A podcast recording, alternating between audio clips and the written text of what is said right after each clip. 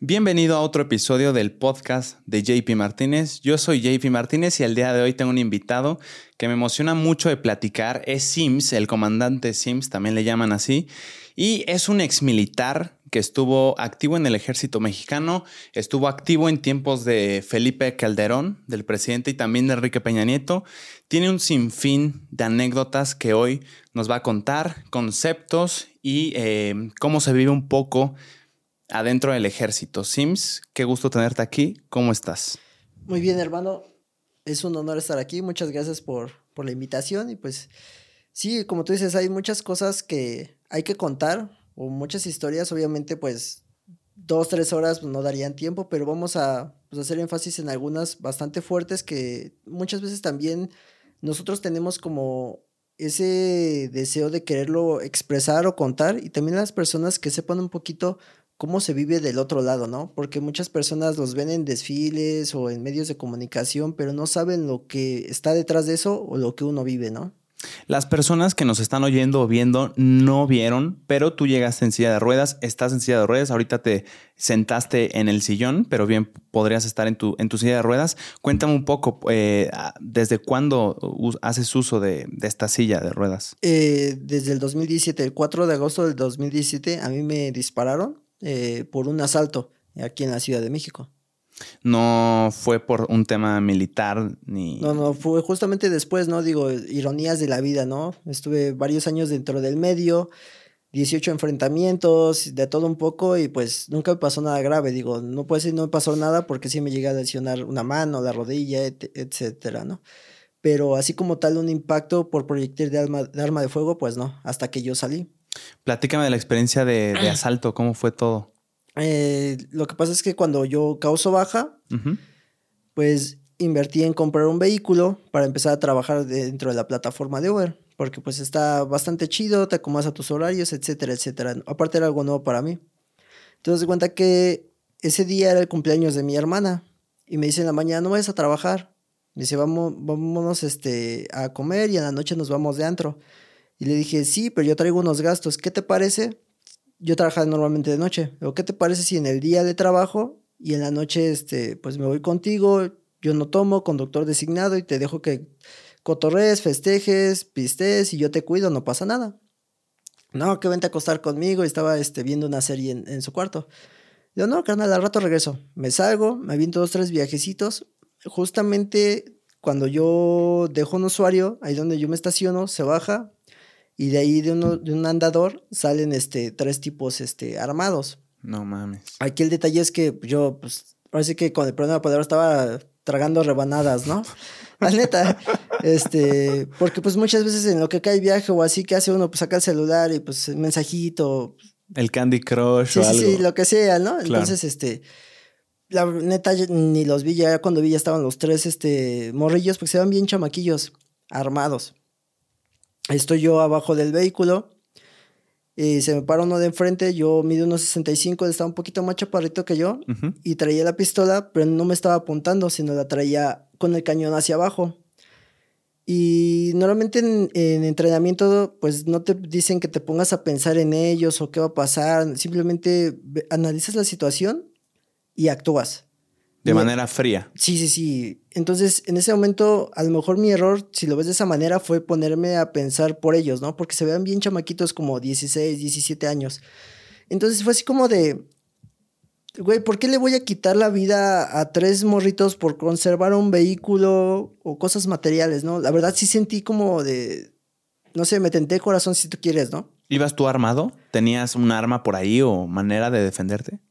Normalmente, ¿qué crees que sí andaba armado? Y ese día, curioso, no traía nada. No mames. Pero me refiero a de que él estaba enfrente de mí con el arma, con el cañón hacia abajo. Entonces pude haberlo desarmado, neutralizado y con su misma arma, este, pues, neutralizar a los otros dos, ¿no? A la Entonces, sí pude hacerlo, porque pues aparte que estaban bien morrillos, eh, la forma en cómo estaban, este, posicionados y cómo traían las armas, pude haberlo hecho pero sentí feo, ¿sabes? Y a lo mejor varios de mis compañeros, me, cuando yo estaba en el hospital, me marcaron y uno que otro dando apoyo, uno que otro cagándome, de todo, ¿no? Ok, ok. Sí, la neta, o sea, ah, estás bien pendejo, y así cosas así, ¿no? ¿Para qué tanto pinche adiestramiento y cosas así?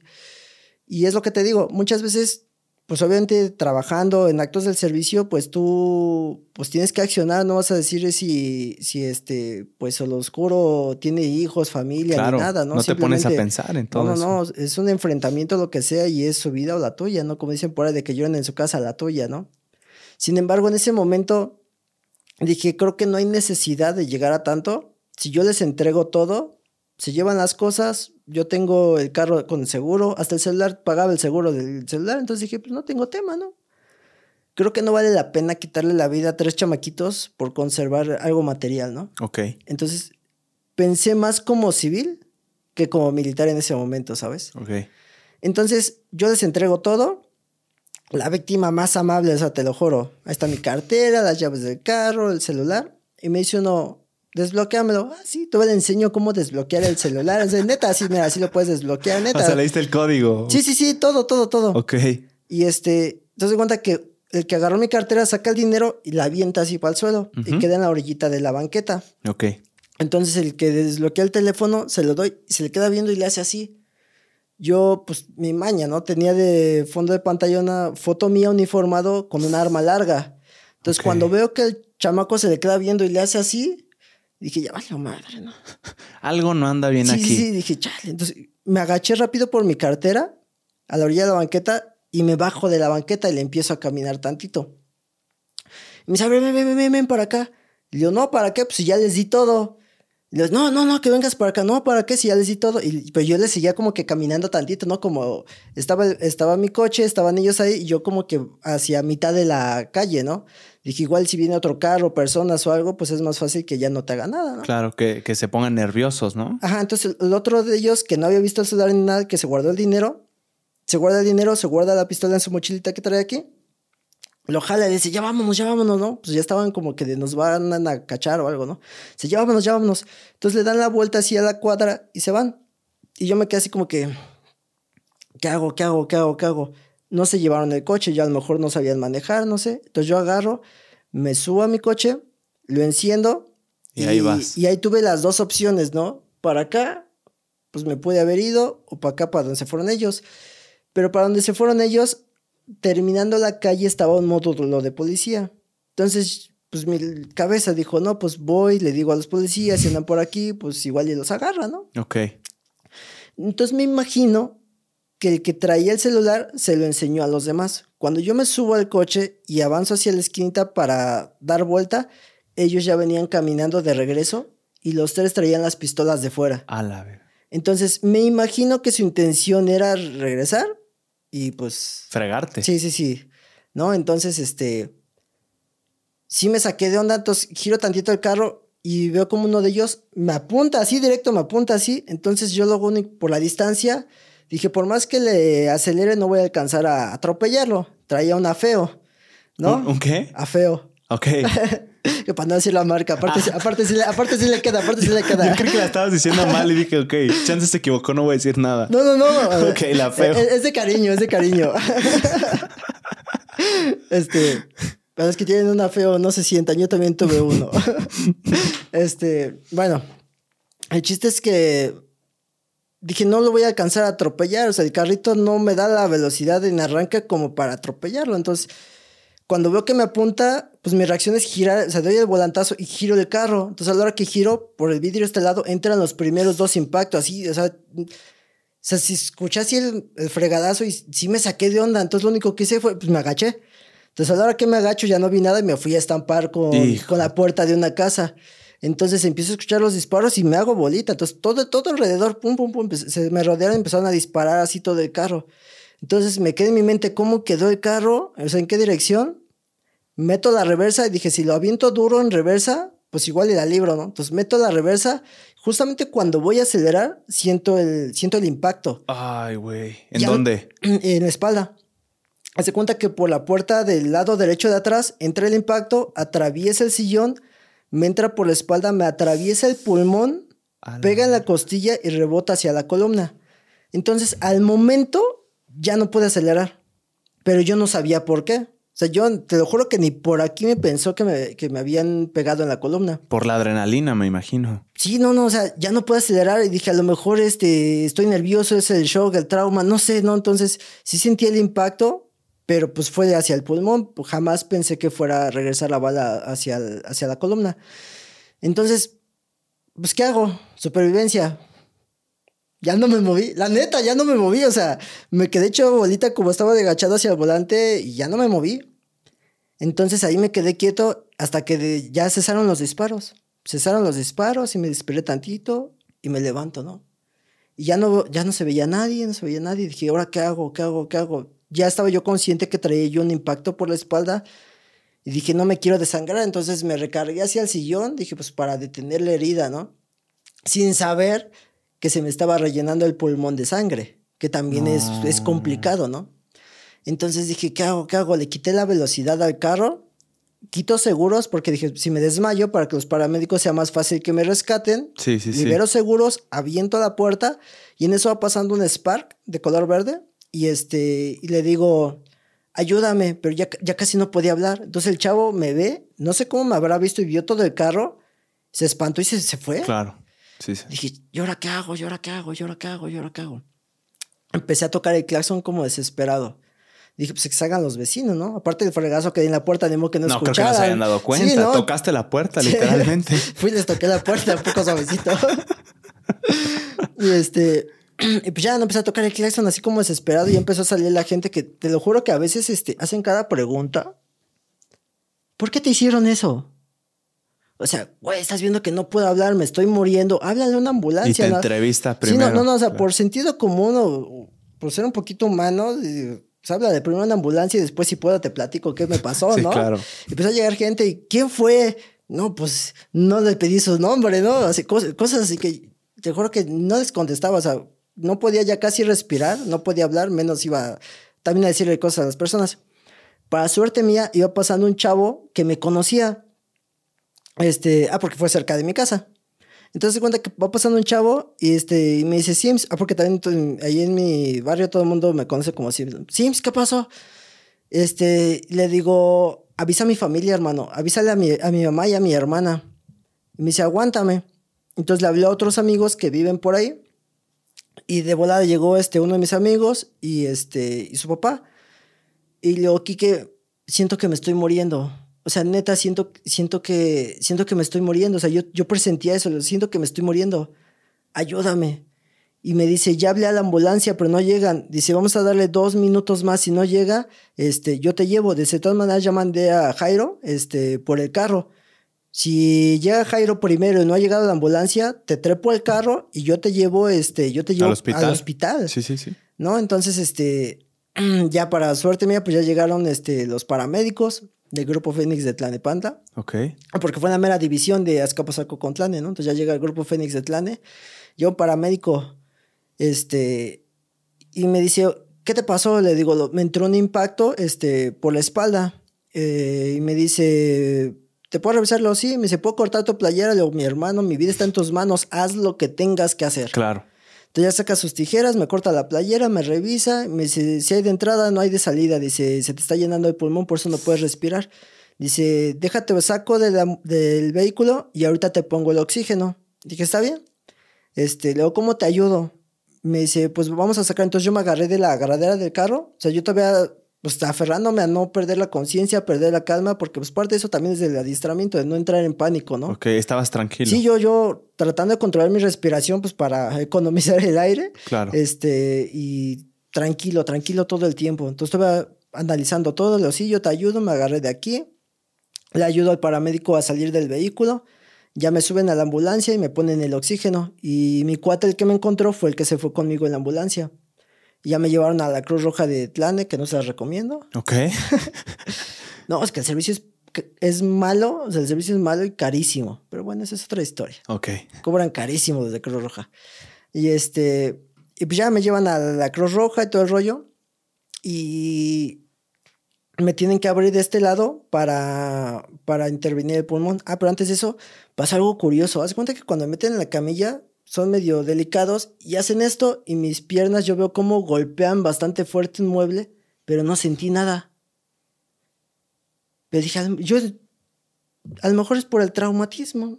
No el le, shock. No le di importancia sin saber que ya había valido madre, ¿no? O sea, porque real, para la gente que no sabe, una lesión medular pierdes sensibilidad y movilidad, o sea, no sientes nada. Así te corten, te arrancan los vellitos, te recargan un cigarro, no sientes nada. Ni una quemadura, me nada, imagino. Nada, nada, nada, nada, nada. Entonces, golpean mis pies y yo, pues ni en cuenta, ¿no? Dije, a lo mejor se traumatiza. Ya llegan están ahí alegando y le digo a una enfermera, ¿qué es lo que pasa? ¿Por qué no me atiende, no? O sea, yo, yo ya me sentía bien mal. Me dice, es que no ha llegado ningún familiar tuyo y el chavo que viene contigo no trae credencial de lector para firmar la responsiva y te puedan intervenir. No, man. Le digo, entonces me muero, ¿qué? Le digo, yo estoy consciente, yo puedo firmar, soy mayor de edad, yo puedo firmar mi propia responsiva. Entonces ya me llevan los documentos, pongo mi huella digital, todo el rollo. Y llega el médico y le dice a la de la anestesia que no me anestesiara porque no había tiempo. Entonces cuenta que ya nada más subo mi mano de esta manera para abrirme de este lado. Ay, güey. Entre las costillas me hacen la incisión, atraviesan como tres o cuatro capas más o menos, la separan para meter una manguera para poder drenar el, el pulmón de la sangre. Sí, que Te lo que llenando. Es el dolor más grande que he sentido en toda mi vida. O sea, te lo juro que duele, o sea, duele más que el balazo, duele más que una fractura, duele más que cualquier cosa. O sea, duele muchísimo, o sea, muchísimo. Sin anestesia. Sí, sin anestesia, te lo juro. Porque no había tiempo, o sea, si te la Ah. ponían, te podías ir. Sí, sí, sí, no, era, era de rápido, porque ya, o sea, ya estaba entregando el equipo, ¿no? Hijo. Entonces yo no sabía si arrancarme los cabellos o qué hacer, te lo juro. O sea, también parte del entrenamiento te entrenan para neutralizar el cansancio, el dolor. O sea, tú en adiestramiento, si estás cansado y aprendes a controlarlo, puedes seguir y seguir y seguir aunque estés cansado. Puedes ignorar el hambre, la fatiga, el sueño, puedes ignorar todo. Y aún así, por más que yo trataba de, de- de ignorar el dolor y todo, o sea, fue, fue demasiado, te lo juro que fue demasiado dolor, así, cabrón.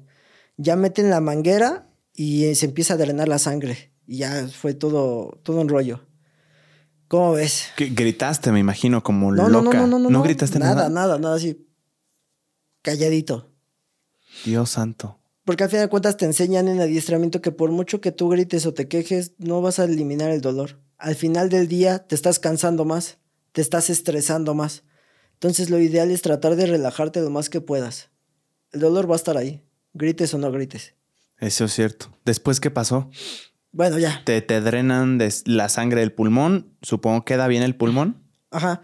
Y ya de ahí, pues ya me empiezan a checar lo de la columna, la bala, y ellos dicen que ellos, pues ahí no tienen este todo el material para seguirme haciendo estudios, ni nada, ¿no? Entonces, haz de cuenta que de ahí me le dicen a mi me tuvieron ahí toda la tarde.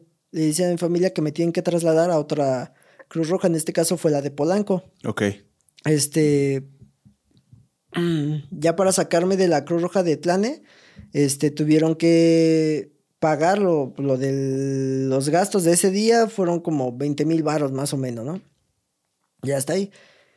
Pero se cuenta que fue en la madrugada y fue un rollo, porque pues en la madrugada de dónde sacas 20 baros, o un cajero no te los da, ¿no? Entonces, este, pues ya estaba afuera del hospital, ya estaba lleno de amigos míos, ¿no? Entonces, este, un, un amigo mío, que es este de la policía, este, ya él, este, pagó, él traía ahí efectivo, él pagó los 20 baros sin broncas, ¿no? O sea, llegaron policías de tránsito de la Ciudad de México, de la Fiscalía, o sea, llegaron muchas amistades, ¿no? A huevo.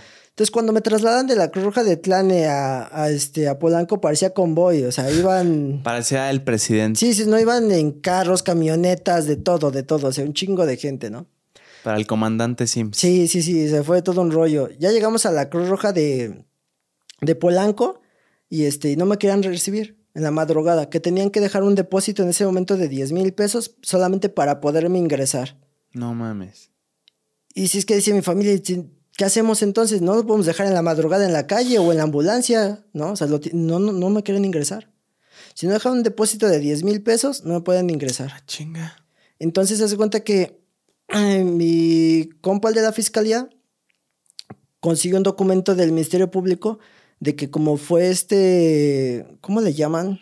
Servidor No, a la no, no, nación. que fue por este, por, fui víctima del delito, Ok. que fui víctima de, de un delito de delincuentes, entonces ahí el gobierno y, mi- y el Ministerio Público expidieron un documento que supuestamente para que no se te cobre, de todas maneras Ah. le dijeron la de la Cruz Roja que le valía más. Que de todas maneras, si no pagábamos, no entraba. y que todos los gastos se iban a tener que cubrir Este, sin importar el documento del MP. ¿eh? Ni con todo el convoy que traías, ni con tanta influencia. Joder. Entonces, pues ya afortunadamente, pues de todos ellos, pues sí traían varo, pues ya dejaron el billete, ya me pudieron ingresar. Al final del día no me hicieron nada en la Cruz Roja. O sea, me tuvieron una semana y más que maltratarme, ¿eh? te cobran 1600 más o menos o 1800 más o menos por día. Ok y ellos no te cubren nada. Si ocupas para curaciones, gasas, alcohol, cualquier cosa, tu familia, tu familia lo debe de llevar o ahí te lo cobran. Más aparte, por ejemplo, de cada tomografía te la cobran, todo, todo, todo. O sea, es puro billete sí, 1600 base. Sí, por día. Y ahí puro billete. O sea, en una semana fueron como 50 varos. No, man. Y no, no me hicieron nada más que maltratarme porque te tratan de la patada. ¿Sí? Pero, pero haz cuenta que el primer día fue lo más... Fue cuando yo me enteré, ¿no? Algo de que ya pasó la madrugada y en la mañana yo me quedo despierto, más bien despierto en la mañana, y pasan los médicos a hacer como que su visita donde llevan su... Su papelito. Sí, sí, donde pasan el, resumen de cada paciente, ¿no? Entonces le dicen tal convoy de médicos y hablando de cada paciente. Pasan donde estaba yo y ahí dicen que no, que tenía yo una lesión medular, todo ese rollo. Y yo estaba así, ¿no? Con los ojos cerrados. Y dice uno de ellos, ¿y estos para qué los levantaron? Si estos ya, ya no sirven para nada, deberían dejarlos que se mueran yo escuchando, con los ojos cerrados, ¿no? y la neta sí es culero, ¿no? Y dije, pues, ¿qué tengo, no? La neta, ¿no? Sí, claro. Entonces yo empecé a escuchar de que ellos decían que pues yo ya no servía para nada, ¿no? Que ya no iba a volver a caminar ni pedos así. Tú no sabías hasta ese momento. Hasta ese momento me enteré, ¿no? No, man. Pero te hizo clic con este golpe que te diste con un mueble y no sentiste nada, me imagino. Fue cuando entendí por qué no podía mover los pies. Porque yo decía, a lo mejor no es el traumatismo que tengo, a lo mejor necesito que me lleven a terapia o algo, ¿no? Claro. Este, ellos los, le informan a mi familia que deben de pasar a visitarme y que uno de ellos me explicara que no iba a volver a yo caminar, pero que me lo explicara con los mejores modos para que yo no lo tomara más, ¿no? Cuando ellos mismos ya lo habían dicho y de un modo bastante feo, ¿no?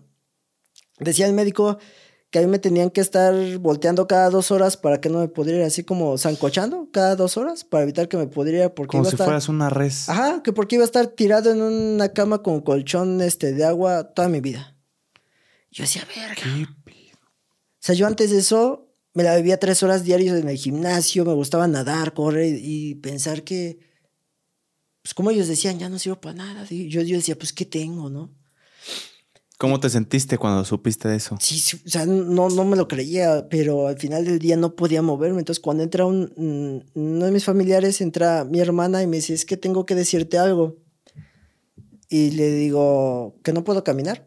Y se queda así como de, ¿cómo lo sabes? Le digo, ah, pues los médicos lo dijeron. Pero yo se lo dije a ella tranquila, porque a pesar de cómo me sentía yo emocionalmente, siempre tengo eso de que trato de tragármelo y darle mi mejor cara al mundo, ¿sabes? Ok. ¿Cómo te sentías emocionalmente? Pues destruido.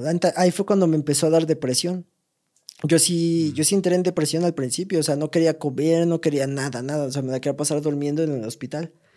De ahí fue todo un rollo, pero bueno, ya por fin mi familia consiguió darme de alta en el IMSS, me trasladan a traumatología y este, llegando allá me dicen que, ah, pues ya me habían quitado la manguera del pulmón. Llegando allá me dicen que, que traía yo todavía sangre en el pulmón, o sea, ni siquiera me alcanzaron a drenar bien. Entonces se cuenta que cuando me lo quitaron, me cosieron y todo el pedo, ¿no? Entonces se cuenta que cuando yo llego a traumatología el primer día me dicen es que traes este 300 mililitros de sangre en el pulmón y se te tiene que volver a poner el pleurovac.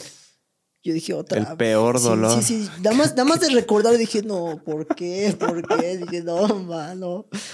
Pero pues, o sea, dentro de mí, ¿no? Ya si le digo, ¿es en serio? Me dice, sí. Pues ni, pues denle, ¿no? Pero con anestesia. Ah, sí, sí, sí, ¿no? Entonces, hace cuenta que llegan, llegan dos médicos, me destapan y le hacen así. Y digo, ¿todo bien? Me dice, es que, ¿quién te hizo eso? Le digo, pues los médicos de la Cruz Roja. Y dice uno al otro, ve nomás como lo que hacen. Se parece que mi sobrino se amarró los tenis mal amarrados. O sea, que me hicieron unas puntadas bien horribles, ¿no?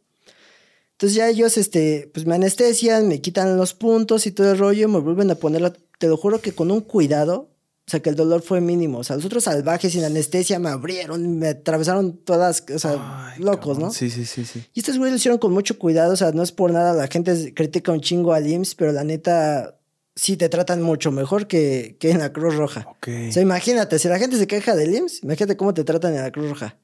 Yo hice una reportadera, ¿eh? De, la jefa de enfermeras y a medio mundo, ¿no? Porque aparte son groseros contigo. O sea, neta, te tratan como si te estuvieran regalando el servicio, aparte que lo cobran bien caro. Sí. No es pedo, checamos en ese entonces el precio del Hospital Ángeles por día y de la Cruz Roja eran como 100 pesos de diferencia. Neta. Sí, o sea, yo dije, no mames, o sea, pudiendo estar en otro lado donde me traten chido. Y sí, que hasta te deshumanizaron, güey. Ah, o sea, estoy aquí donde me están maltratando, o sea, horrible. No, y de eh, los comentarios que oíste de que, no, este güey ya. Ya no sirves para nada, o sea, ya sí son. ¿Y qué crees que cuando yo en el IMSS conocí a varios chavos, igual con lesión médula, hay un amigo que se llama Omar, él, este, igual lo mismo, o sea, también le dijeron un montón de cosas. Y a un hermano de él lo dejaron morir los de la Cruz Roja. Y un montón de cosas que después me enteré que dices, está, está cabrón. Y desde ahí no puedes caminar. No, ya no. Ok. Nada. Te dijo tu familiar y ya habías oído a los doctores. Sí, sí. Cuando sales del hospital, ¿qué es lo primero que piensas? O sea, ¿cuál es tu nueva mentalidad? Me imagino no estabas nada feliz. Deja de eso.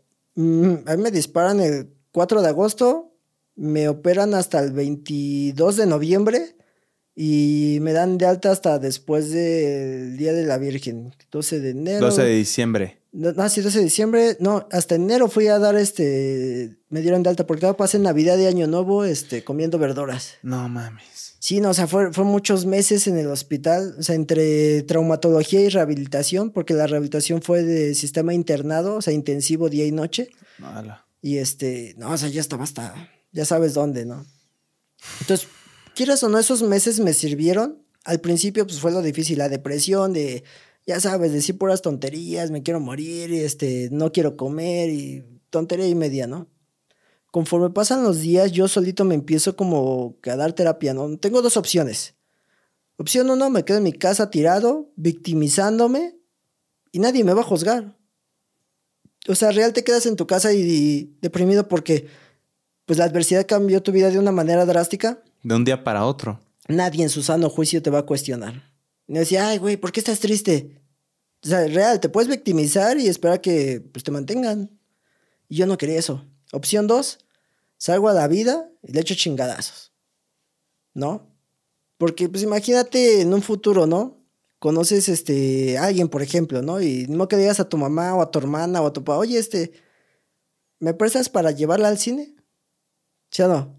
A, que, a, que, a que tú eres independiente, tú trabajas, tú le chingas y si, tú tienes, no sé, un ejemplo, una friecita extra y le quieres regalar unas flores, puedes hacerlo, ¿no? Ah, y hasta por ti mismo, o sea, por el valor que te das a ti mismo. Sí, sí, sí. O sea, yo dije, ser independiente es lo máximo en la vida. O sea, no hay de otra, es, es lo mejor que uno puede tener, su independencia, no tener que depender de nadie, ni siquiera para bañarte, o sea, está hablando desde lo básico, para bañarte, para cambiarte, para comer, porque al principio, pues, pues me tenían así en, primero en colchón de agua y luego de aire, ¿no? Para evitar que, pues, si te, se te hagan escaras.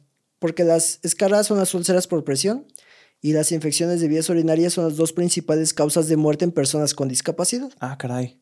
Entonces sí, sí es un tema muy cabrón, por eso es que te tienen que estar meneando mucho para que no se te hagan. Digo, afortunadamente del 2017 para acá que me pasó eso, jamás en la vida este, he tenido yo complicaciones porque pues desde el principio mi mamá exageraba con los cuidados. Ok. Y hasta la fecha pues yo me sigo cuidando en todos esos sentidos para no, no pasar por esas situaciones. Ah, pues me da gusto verte aquí, güey, desde una experiencia tan tan horrible, deprimente y que te cambió la vida de un día para otro. Tú no viste, pero llegó el comandante Sims en su, en su silla de ruedas para hacer, para andar ahí derrapando. Está chingona, güey. Sí, no, no, no. Es especial, me, me, contabas, no es como una común. Tiene menos tubos para poder manipular más. Sí, es, es como ahorita, ¿no? Por ejemplo, ¿qué haces?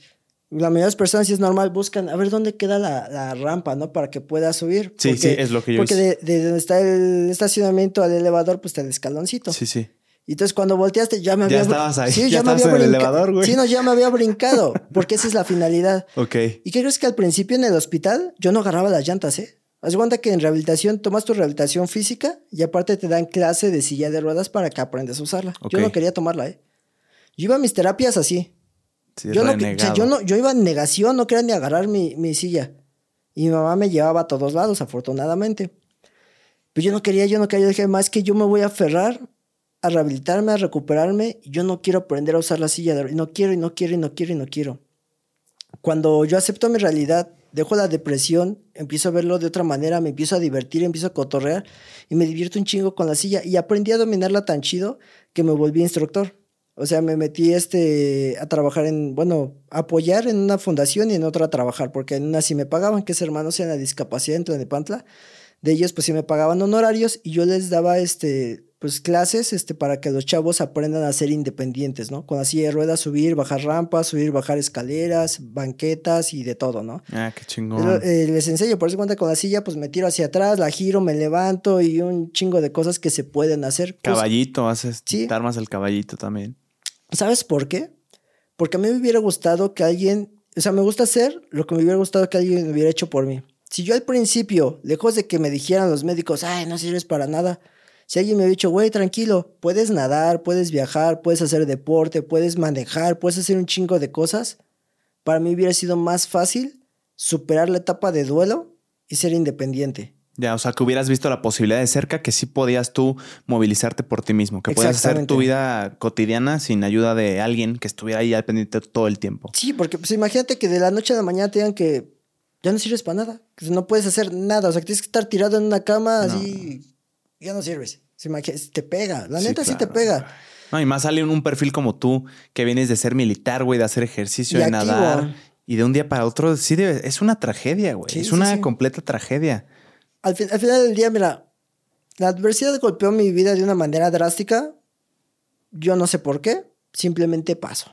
Entonces, al principio la mayoría de las personas, si hacemos esto, ¿eh? De, ay, ¿por qué a mí? Si yo era bueno, no le hago daño a nadie. Y lo que la típica de todo el mundo, no, es que yo no le hago daño, ¿por qué me pasa esto? Sí, sí. Y, y aplicamos cosas desde, se nos pierde el teléfono, las llaves, ay, ¿por qué me pasa esto? Siempre pasamos cosas así, ¿no?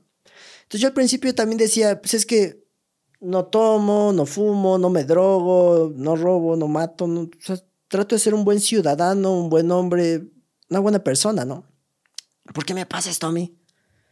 Y así le pasa, me imagino que a muchas de las personas desperdiciamos horas, días, nuestras noches pensando por qué nos pasan las cosas y al final de cuentas, mira, no vamos a encontrar la respuesta. Sí, claro. es una realidad, no encuentras la respuesta. Y si la encontraras, tampoco va a cambiar tu realidad.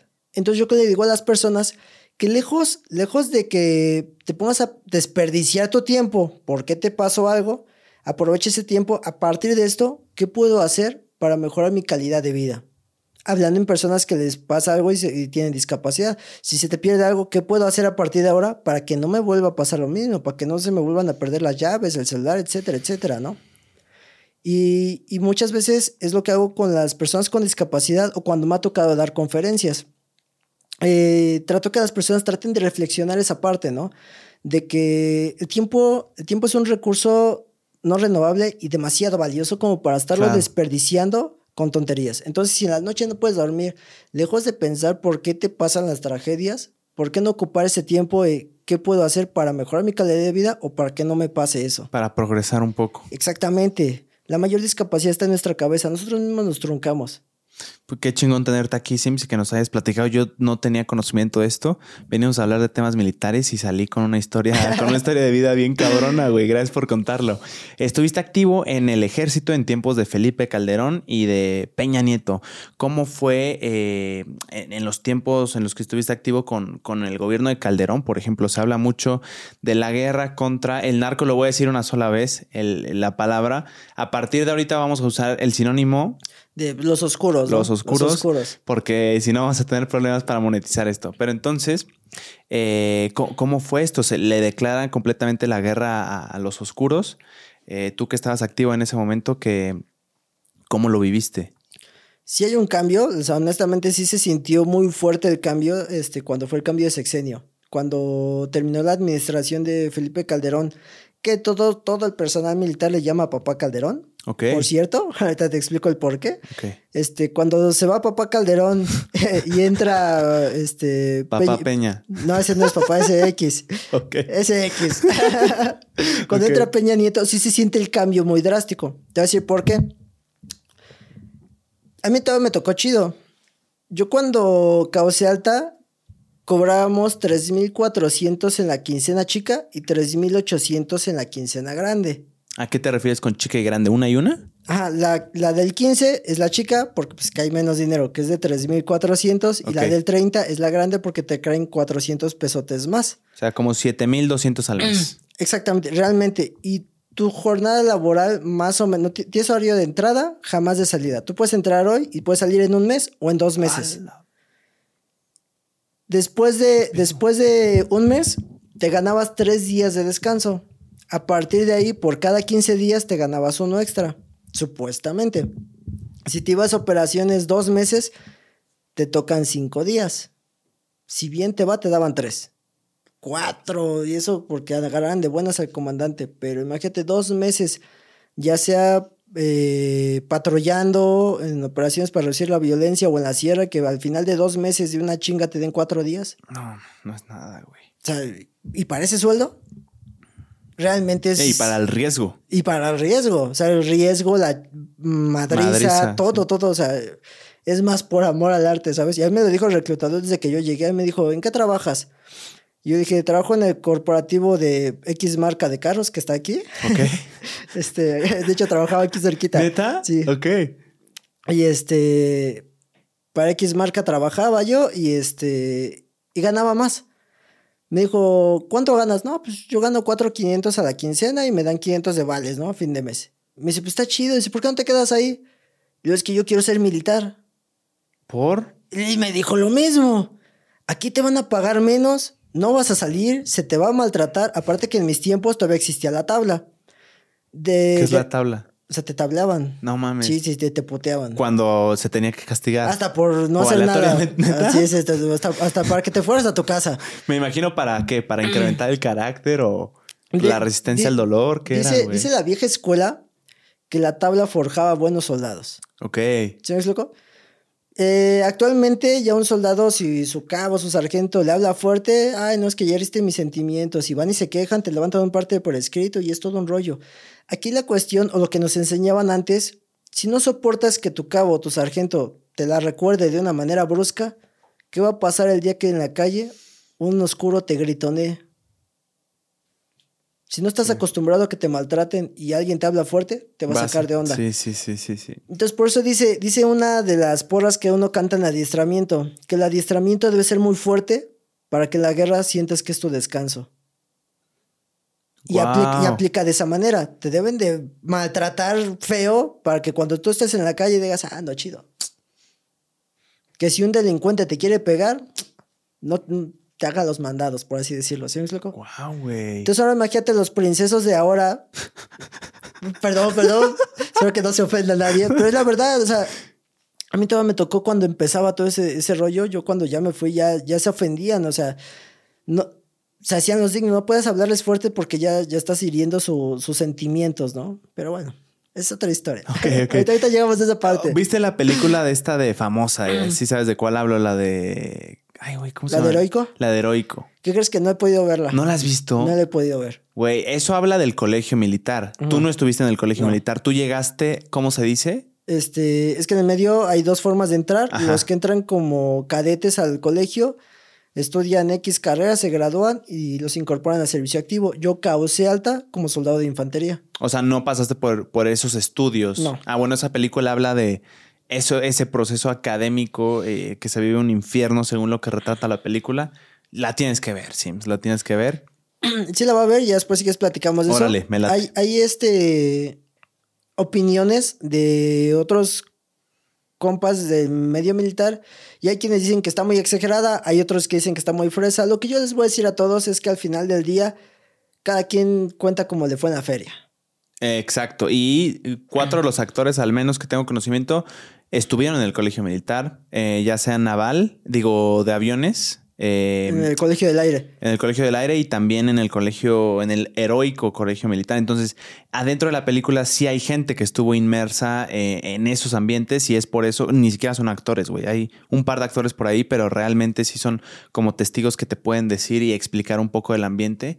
Eh, Güey, está muy buena, muy gráfica, muy... te pone de nervios, sobre todo si eres un civil. Yo creo que a ti no te puede causar mucho, pero güey, sí, yo, yo digo que la... Que le eches un ojo Pero y ya platicaremos. Sí, güey, sí, sí. De hecho, hasta, hasta tuve una, sesión de preguntas en la universidad con el cast. Por eso te digo que, que sí, los actores eh, estuvieron en el colegio militar. O sea, ni siquiera son actores, son simplemente testigos que lo vivieron en carne propia, muchos de ellos.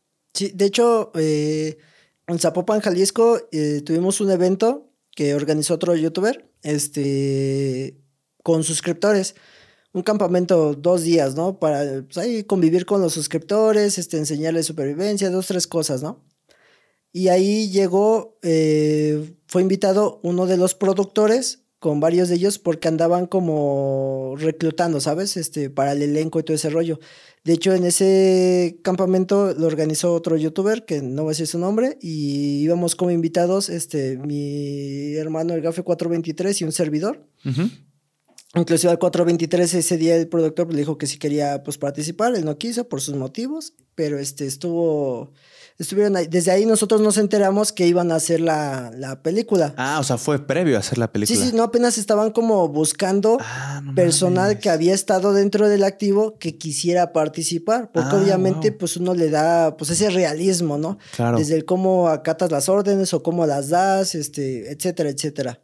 Entonces desde ahí nos enteramos y, y nos dijo el productor que iba a ser dentro de las instalaciones del heroico y ahí yo tenía la duda, ¿no? De por qué la Secretaría pues autorizó eso y qué tanto lo van a censurar o dejar que sí este que lo haga, ¿no? Digo, sabrá Dios los acuerdos que habrán hecho, y no sé, tengo, no he podido ver la película, pero hay, hay muchos comentarios de que dicen que está bastante fuerte. Está fuerte, güey, hay más cosas que los tablazos de los, de los que me cuentas. No, es que, es que eso nada más es como te digo, es algo, eh, por así decirlo, de la época en la que existía la tabla, o sea, realmente hay infinidad de formas este, de, de ladillar para nosotros decirte ladillar es como castigar, porque también tenemos como que el léxico militar, ¿no? O sea, te puedes aventar, este, ¿sabes qué? Tú ya apañaste, sale. Te toca aventarte un curso este, de búho, de grillo a gallo. ¿Qué es, ¿Qué es eso? ¿El de búho de qué es, por ejemplo? Pues te trepan arriba de, de uno de los lockers, gabinetes, casilleros, como lo conozcas. Pues son así de anchos, más o menos, cuadrado. Entonces imagínate en un cuadro más o menos así. Ajá. En cunclillas, arriba te quedas. No mames de la hora que canta el grillo a la hora que canta el gallo.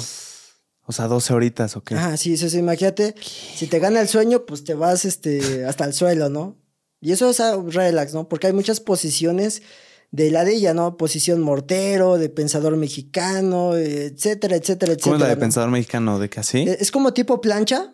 Ajá. ¿Ya es como es la plancha? Sí, sí. Pero cuando, o sea, en vez de apoyar todo esto, apoyas puro codo y esto aquí así. Ah, o sea, quiero pensar es mucho más pesado. Sí, porque apoyas en puro codo y duele. Qué pedo. ¿Y el de grillo? Eh, no, el de mm, posición mortero. Abres las piernas, dejas caer la cabeza al suelo y las manos hacia arriba.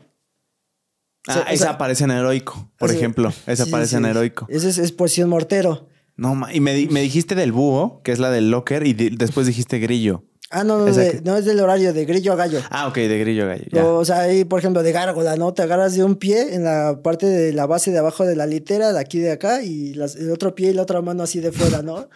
así de, de, gárgola. O sea, hay, creatividad hay mucha, ¿sabes? ¿Y había alguien cuidando que sí lo cumplieras? Los sargentos se divierten. Es como, es como en mis tiempos también se daba el, el scrimmage.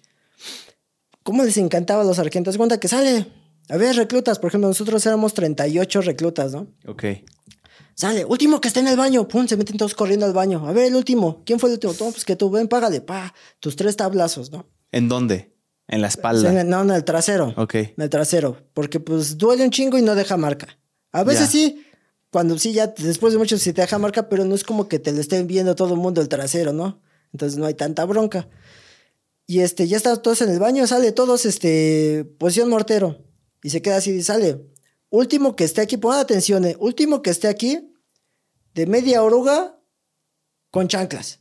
De media oruga, nosotros lo llamamos, es la mitad del uniforme, o sea, sin la camisola ni gorra. Este, entonces tienes que salir corriendo, cambiarte como dijo el sargento y regresar. Y el último que llega, paga. Y así se divierten. Eso, eso lo llaman jugar scrimmage toda la noche. Te traen corriendo de un lado al otro, de un lado al otro. A ver, sale. Último que esté aquí, con uniforme deportivo, o sea, short, playera, uniforme deportivo y botas tácticas. Las tienes que amarrar.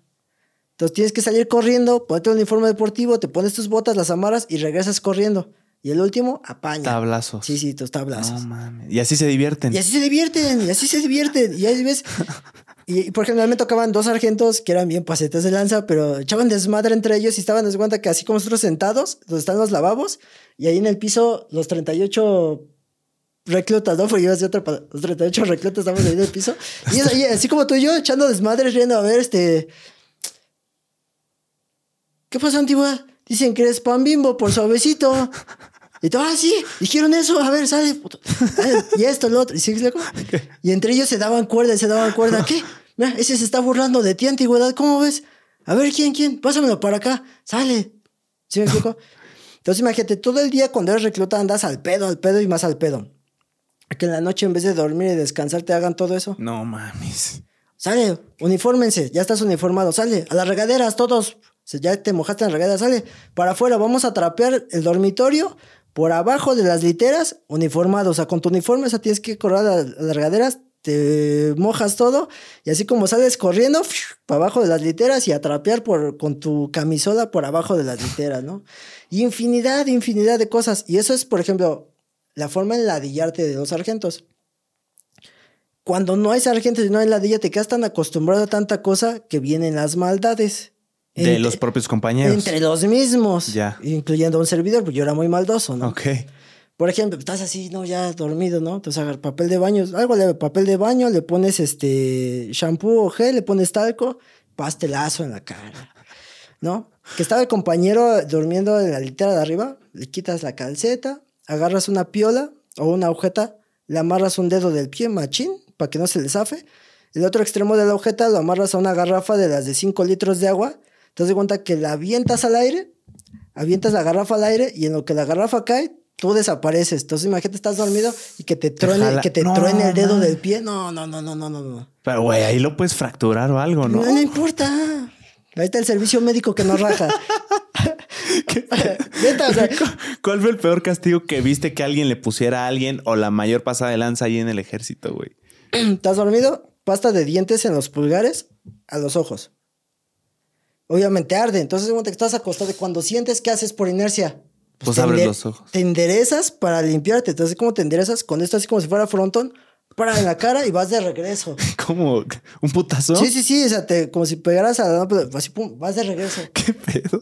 Ya que te, ya que te regresan, te quedas un rato y te empieza a tallar. Entonces, no falta quien te dice, ven, ven, ven, te ayudo, te ayudo. Te, te agarran, te tuercen la mano como si te estuvieran deteniendo, vas para el baño, la cabeza al migitorio. ¿Qué pedo? Y ahí te la mantienen. O sea, la cabeza del migitorio pues, te estás ahogando, aparte la pasta al entrar en contacto con el líquido, con el agua, se aguada, te entra más y te arde más. Entonces, y en eso te empiezan a pegar en las costillas para sacarte el aire. Güey. Entonces, imagínate, te están sacando el aire, te estás ahogando con el agua y te está ardiendo la pasta. O sea, ya te suelta y quedas en el suelo así como que recuperando el aire, medio viendo. Cuando tú recuperas el aire y puedes ver bien, no hay nadie. ¿Quién fue? Qué puto coraje, güey. ¿No? O cobijazo, la típica. Te, te encapuchan con una cobija, te putean entre todos y ya. Ahora, ¿esos que me cuentas los tenías que merecer o también eran de carrilla? No, eso era pura carrilla. A quien sea, güey. A quien sea, a quien sea, a quien sea. Entonces, muchas veces por eso nosotros adoptamos a un compañero como nuestra sombra. Siempre, siempre uno tiene a su sombra que es quien te cuida y tú lo cuidas. Ah, ok. ¿Sí me explico? Ok, ok. De ahí viene todo eso. Tú cuando está, ya eh, cuando eres recluta, pues eres huérfano, andas tú solito. Carne de cañón, güey.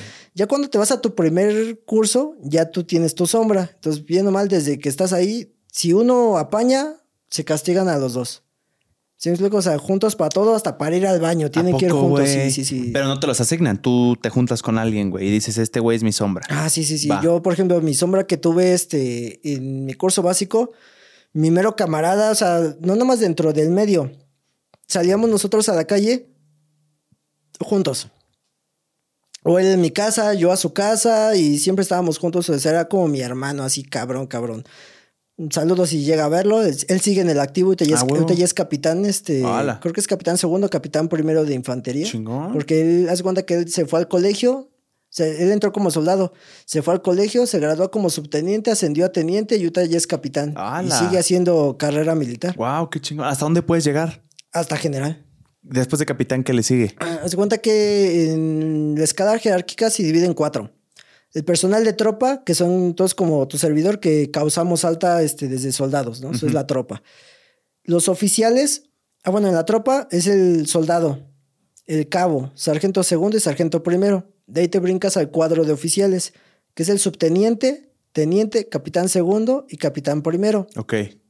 Luego vienen los jefes, que es el mayor, teniente coronel y el coronel. Luego vienen los generales, que es el general brigadier, general de brigada y general de división. Y arriba de ellos nada más está el secretario de la defensa y luego el, el, Ah. comandante supremo de las Fuerzas Armadas, que es el presidente. Ah, ok, o sea, exacto. Sigue siendo así.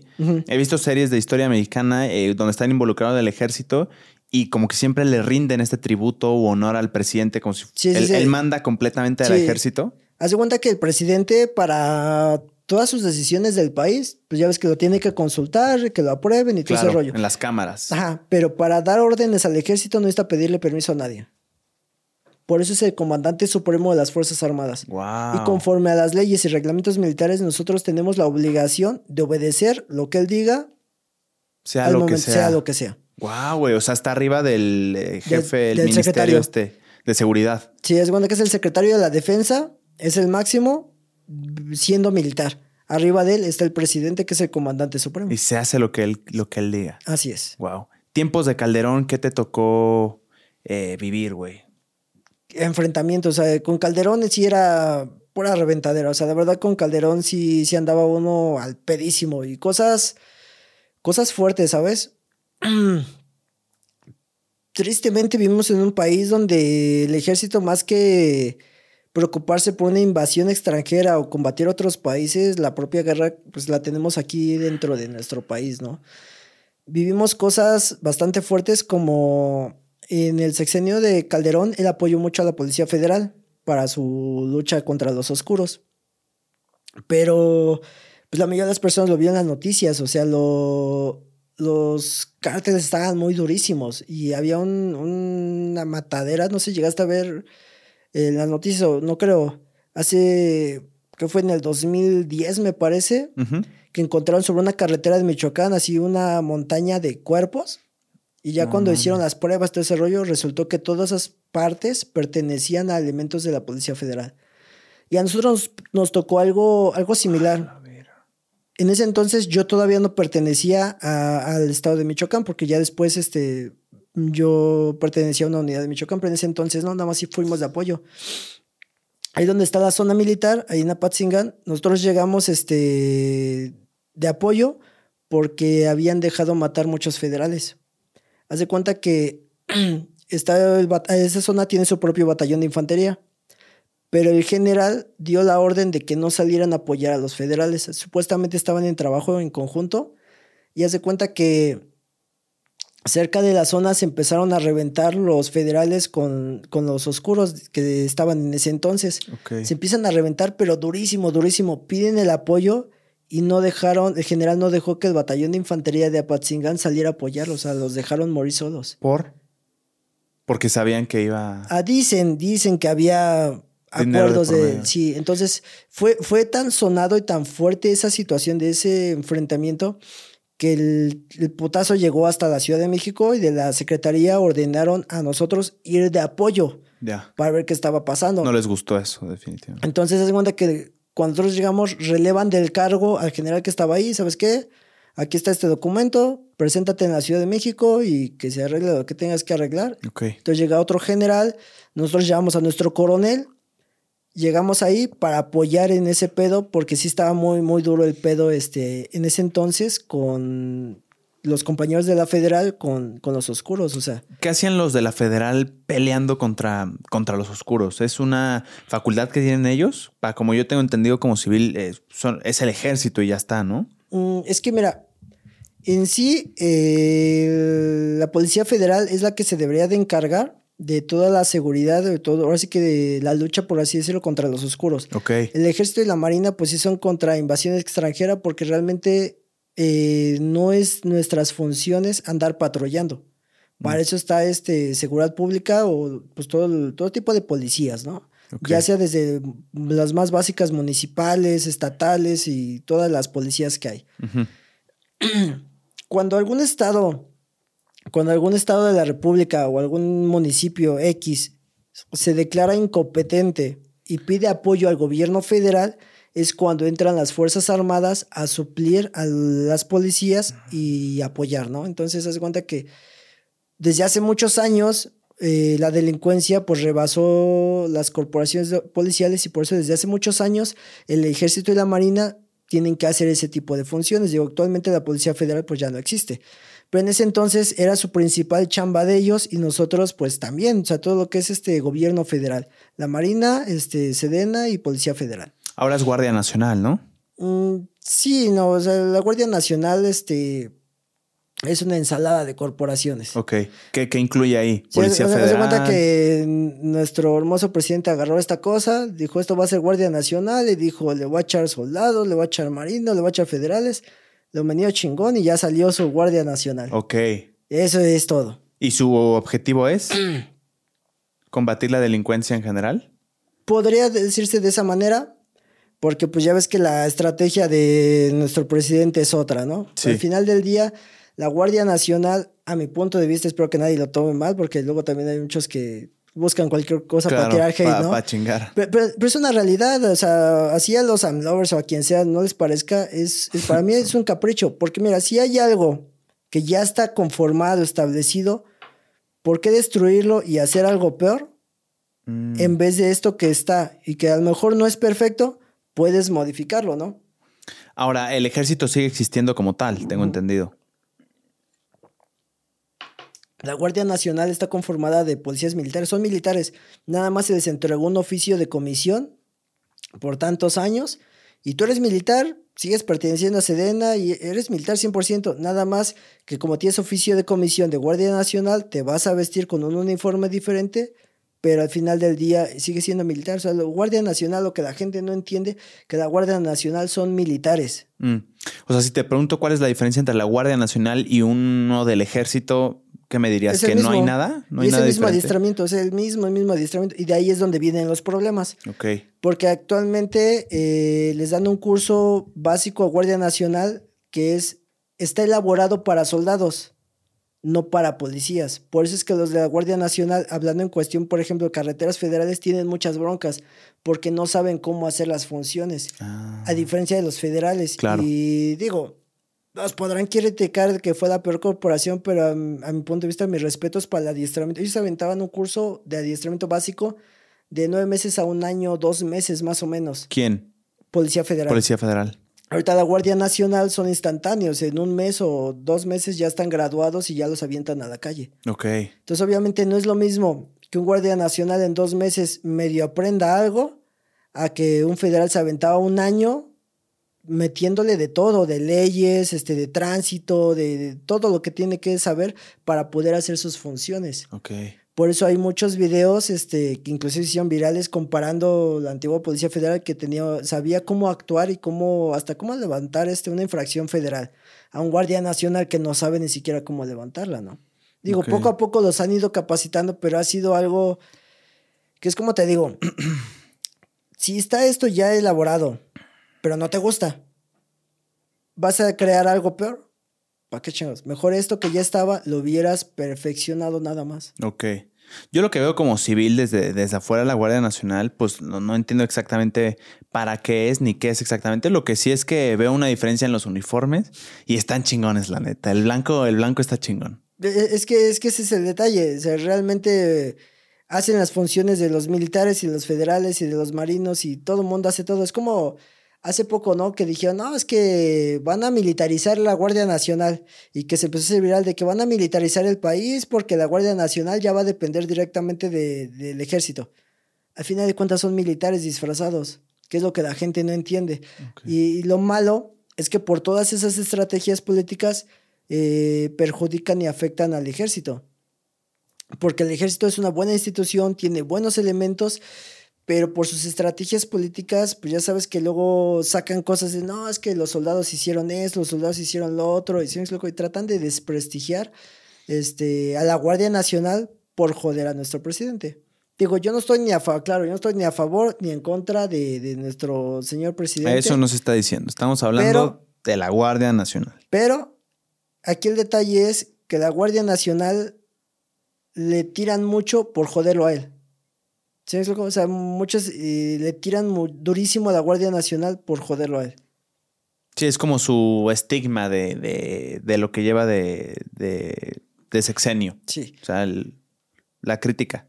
Pero bueno, para no meterse en temas políticos, mejor me regreso al sexenio de Calderón. Sí, ¿te tocó alguna vez estar en un operativo para capturar algún oscuro? Sí, sí, de hecho sí tuvimos este, pues varios operativos fuertes, inclusive cuando se implementaron las bases de operaciones mixtas en el Estado de México, eh, se hacía un como trabajo en conjunto, desde la policía municipal, estatal, había policía federal, había este de la, bueno, ahorita es fiscalía, en aquel entonces era PGR. Ajá. Este, traíamos este, ministeriales del Estado de México y ministeriales federales. Traíamos Ministerio Público del Estado de México y traíamos Ministerio Público este, Federal. Por si había que hacer alguna puesta a disposición, cualquier cosa, ellos mismos ya este, podían agilizar los trámites este, y poner a disposición ahora sí que a los delincuentes más rápido, ¿no? Ok, o sea, que todo fuera una máquina eficiente. Sí, sí, o sea, traíamos todo junto. Obviamente de la base de operaciones mixta, el ejército es quien trae el mando. Mm. Nosotros traemos el mando de todo. Entonces, cuenta que eh, me tocó estar en Ecatepec, en Nezahualcóyotl, un como nueve meses en, en en Tultepec, en diferentes lados. El punto es que nosotros este, hicimos una captura bastante fuerte eh, a raíz de, pues, investigación, ¿no? Nosotros tratábamos de hacer difusión con las personas con un teléfono de, para denuncias ciudadanas que todo el tiempo sonaba, ¿no? Que ya robaron, que ya secuestraron, etcétera, etcétera, ¿no? Muchísimas cosas que pasan en el Estado de México y muchas que ni siquiera pasan, ¿no? Porque ya sabes que... Llamadas de broma. Sí, sí, sí, no falta quien... Hijos de puta. Eh, me están matando y no es nadie, ¿no? O sea, hay de todo. A mí me encantaba hacer bromas telefónicas de chico, pero no a ambulancias, no a todo ese tipo. Eso sí es pasarse de lanza. Imagínate, imagínate, movilizar toda la, la era, era un convoy de, pues, del ejército, traíamos dos camionetas, dos de la federal, las de la estatal, municipales, o sea, era un montón de... La suburban de los ministeriales, o sea, era un chingo de, de unidades. O sea, cuando, salía, cuando salíamos todos juntos, pues sí, hasta la gente se quedaba como, ¿qué, está pasando, no? ¿A quién traen? Muchas veces nada más salíamos a patrullar, ¿no? Pero la gente sí como que se sacaba de onda. El punto es que nos avisan de que en el Estado de México, en cierta colonia, iba a llegar este un capo que venía del norte. Perdón, este te puedo pausar para aclarar a la audiencia que nos estaba escuchando viendo que no podemos revelar detalles específicos de la operación para que luego no vayan a querer desprestigiar a, como te digo, haters que quieran decir que este güey ni siquiera sabe, ni siquiera dice nombres. Pues evidentemente no, porque evidentemente no, porque valoramos nuestra vida, básicamente. Y, no, no, tanto por el gobierno, ¿sabes? Porque hay, hay este creadores de contenido que se tapan la cara, ¿no? Sí, sí. Pero al final de cuentas, la secretaría sabe quiénes somos, aunque te tapes la cara, porque nosotros nos graban hasta la voz. ¡Hala! Si es cuenta que si yo agarro un teléfono y hablo tonterías, por así decirlo, este, y rastrean la llamada por mi voz, la secretaría sabe que soy yo. Hay como un expediente ahí. Sí, sí, sí. Sí, pero es lo que quería decir, que valoramos nuestra vida y no vamos a meternos con temas, no, no con nombres, exacto, sí, sí, exacto, exacto. Entonces, cuenta que nos avisan de que de que un, pues un, capo pesado, líder de un cártel este, fuerte, o sea, no líder de células, sino un líder de un cártel pesado iba a llegar al Estado de México.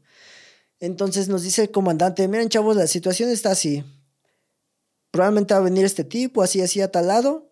Dice, no sabemos si sea realidad o sea mentira. De todas maneras, vamos a extremar las medidas porque pues de antemano sabemos que ellos siempre vienen fuertemente armados y que por tal de proteger al mero mero, pues sí, sí hay chingadazos, ¿no? Entonces, este, cualquier cosa, los quiero bien alertas, o sea, nada de ir distraído, o sea, concentrados porque pues al final de cuentas tu vida y de tus compañeros depende de, tu nivel de concentración, ¿no? Wow, cuánta presión, güey. Sí, no, o sea, tú debes de ir al 100, o sea, en esos momentos no, no puedes andar como que ah, pensando en la noviecita. ¿En qué piensas, güey, en ese momento?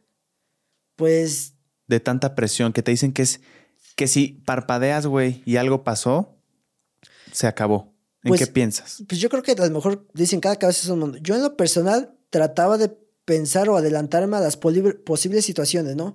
Mm. O sea, va el vehículo y vamos en convoy y yo iba viendo en qué parte de la, porque nos turnábamos, por ejemplo, el que va de tirador va de pie con la ametralladora. Sí, sí. Los otros cuatro van sentados o tres, dependiendo cuántos seamos. Eh, tú no puedes aventarte a la camioneta y dejar la ametralladora este, empotrada, ¿no? Tienes que bajarla contigo. Entonces siempre trataba de adelantarme a los hechos. Si nos salen de este lado, si nos encontramos de este lado o así, ¿por dónde me puedo bajar? Conoces a los compañeros. Este güey se baja rápido, este está bien bruto, mejor me, bajo yo por este lado. O sea, la neta, ¿no? O sea, yo trataba de, de adelantarme a los hechos, pues para evitar este perder tiempo, ¿no? Porque tú sabes que en una situación de emergencia un segundo que pierdas es valioso, ¿no? Entonces, cuenta que nosotros, por lo general, no debemos de traer cartucho en la recámara. O sea, para que me entiendan, el arma cargada. No lo debemos de traer porque así nos lo enseñan. Tú debes de cargar el arma si es necesario. Si no es necesario, no puedes manipularla. Ok. Porque manipular un arma innecesariamente implica este, una boleta de arresto. ¡Hala! Si, si tú manipulas tu arma sin justificación, pues te arrestan, ¿no? Entonces, este pero muchos sí lo hacíamos, ¿sabes? Porque al final de cuentas te... tu nivel de respuesta debe ser rápido. no, no en que lo que pones el cartucho y cargas. entonces se cuenta que muchos, incluido el servidor, cartucho en la recámara, obviamente el arma con el seguro. Eh, cuando traemos G3 era un poco más duro, pero del FX se quita y se pone muy rápido. Entonces sí debes de tener más cuidado de que se vaya a quitar el seguro y se te vaya a ir un tiro. ¿Qué digo? No, no, existe, no existe un arma que se dispare sola eso es imposible, pero sí por descuido. Entonces, mientras más atento y más cuidado tengas, es mejor. Es como un vehículo.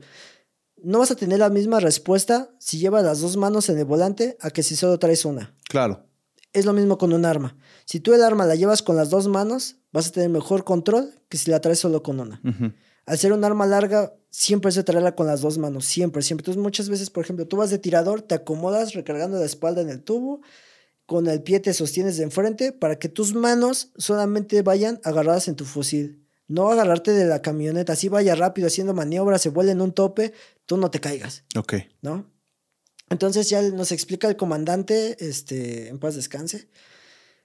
Y ahorita, llegamos a esa parte.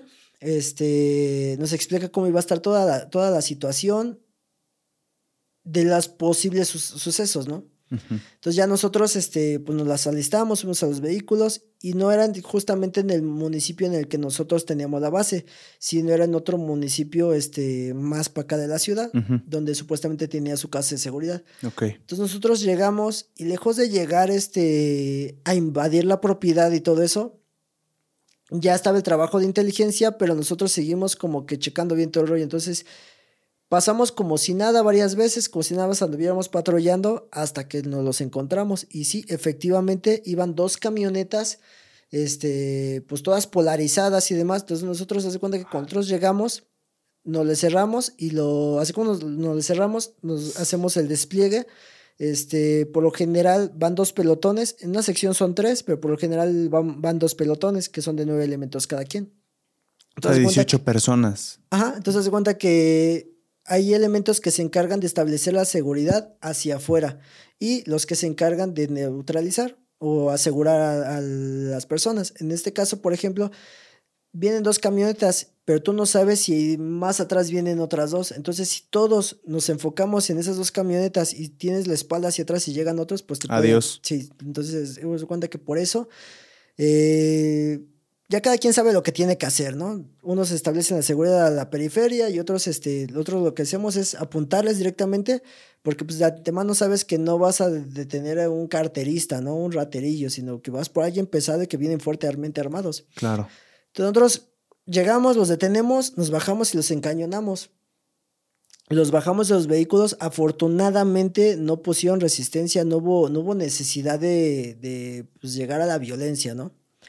Nosotros los neutralizamos, bajamos de los vehículos, pues ya les levantamos la letanía de cajón, somos elementos del ejército mexicano, bla, bla, bla, etcétera, etcétera. Los descendemos de los vehículos y todos venían armados, los desarmamos, empezamos a, pues, a tratar de identificarlos y sí, efectivamente venía este, pues un, un pesado ahí con ellos, ¿no? O más bien el jefe de todos ellos. Nosotros los detenemos y de inmediatamente el oficial que iba al mando que es el teniente, das cuenta que los comandantes de sección son oficiales, puede ser subteniente, teniente o en algunos casos capitán. Ya el oficial le dice al traca, ¿sabes qué? Pues da parte, ¿no? Dar parte, pues es avisar. ¿Le dice a quién? Al traca, que es el soldado de transmisiones, que es el que se encarga de toda la comunicación. este, radiogramas, corregramas, etcétera. Todo. Te das cuenta que le dice al traca que de parte, el traca da parte, ¿sabe qué? Este, acabamos de tener a un, a un este, oscuro, aparentemente es fulanito de tal. Este, el güey este le dice al comandante, te la voy a poner bien sencilla. No quiero que me dejes en libertad. Deténme, llévame a la PGR este, más cercana y gánate tantos millones de pesos. Opción 2. No me llevas a PGR, me llevas a otro lado. Tú decides. Entonces el teniente se pone así como de... El capo le dijo eso. Sí, sí, el capo le dijo eso al teniente, ¿no? Entonces se cuenta que el teniente se queda como que, verga, ¿y ahora qué hago, no? Porque al final del día, pues tú estás haciendo tu chamba. Y en eso el traca le dice al teniente, comandante, pues ya me dieron novedades. Dicen que lo tenemos que llevar al aceido que es internacional para que de ahí le hagan su extradición porque es alguien muy, muy, muy pesado. ¿Eso en voz alta? No, no, no, sin que escuchar ese güey. Ah, ok. Sí, o sea, todo esto... Acá entre nos. Sí, sí, sí. Entonces el teniente se queda así pensando, ¿no? Me imagino su cabeza de él. Porque al final de cuentas, si lo llevas a PGR y te ganas una feria, estás haciendo, de entrada, es desobediencia, porque ya te están dando una orden directa del escalón superior a dónde lo tienes que llevar y que negativo, PGR. Porque obviamente él ahí también iba a dar una feria y se iba a ir a su casa, ¿no? Eso es lo que hubiera pasado. Eso es lo que hubiera pasado. Entonces, este, es desobediencia y es presión militar. Aparte que te meten en nexos con la delincuencia, etcétera, etcétera, etcétera. No pues, sales. Hubiera cambiado su uniforme verde por el azul, ¿no? Sí, sí, sí. Y al final del día, si obedece y da cumplimiento a su chamba, lo que tiene que hacer, lo lleva al aceido, pues tiene la amenaza del otro güey. Entonces me imagino que se debe quedado como entre la espada y la pared. no, hay nada, ¿no? hay nada que hacer que sea buena opción, güey. No, ¿para dónde te mueves? Y, o sea, ¿tú qué hubieras hecho? Güey, no sé.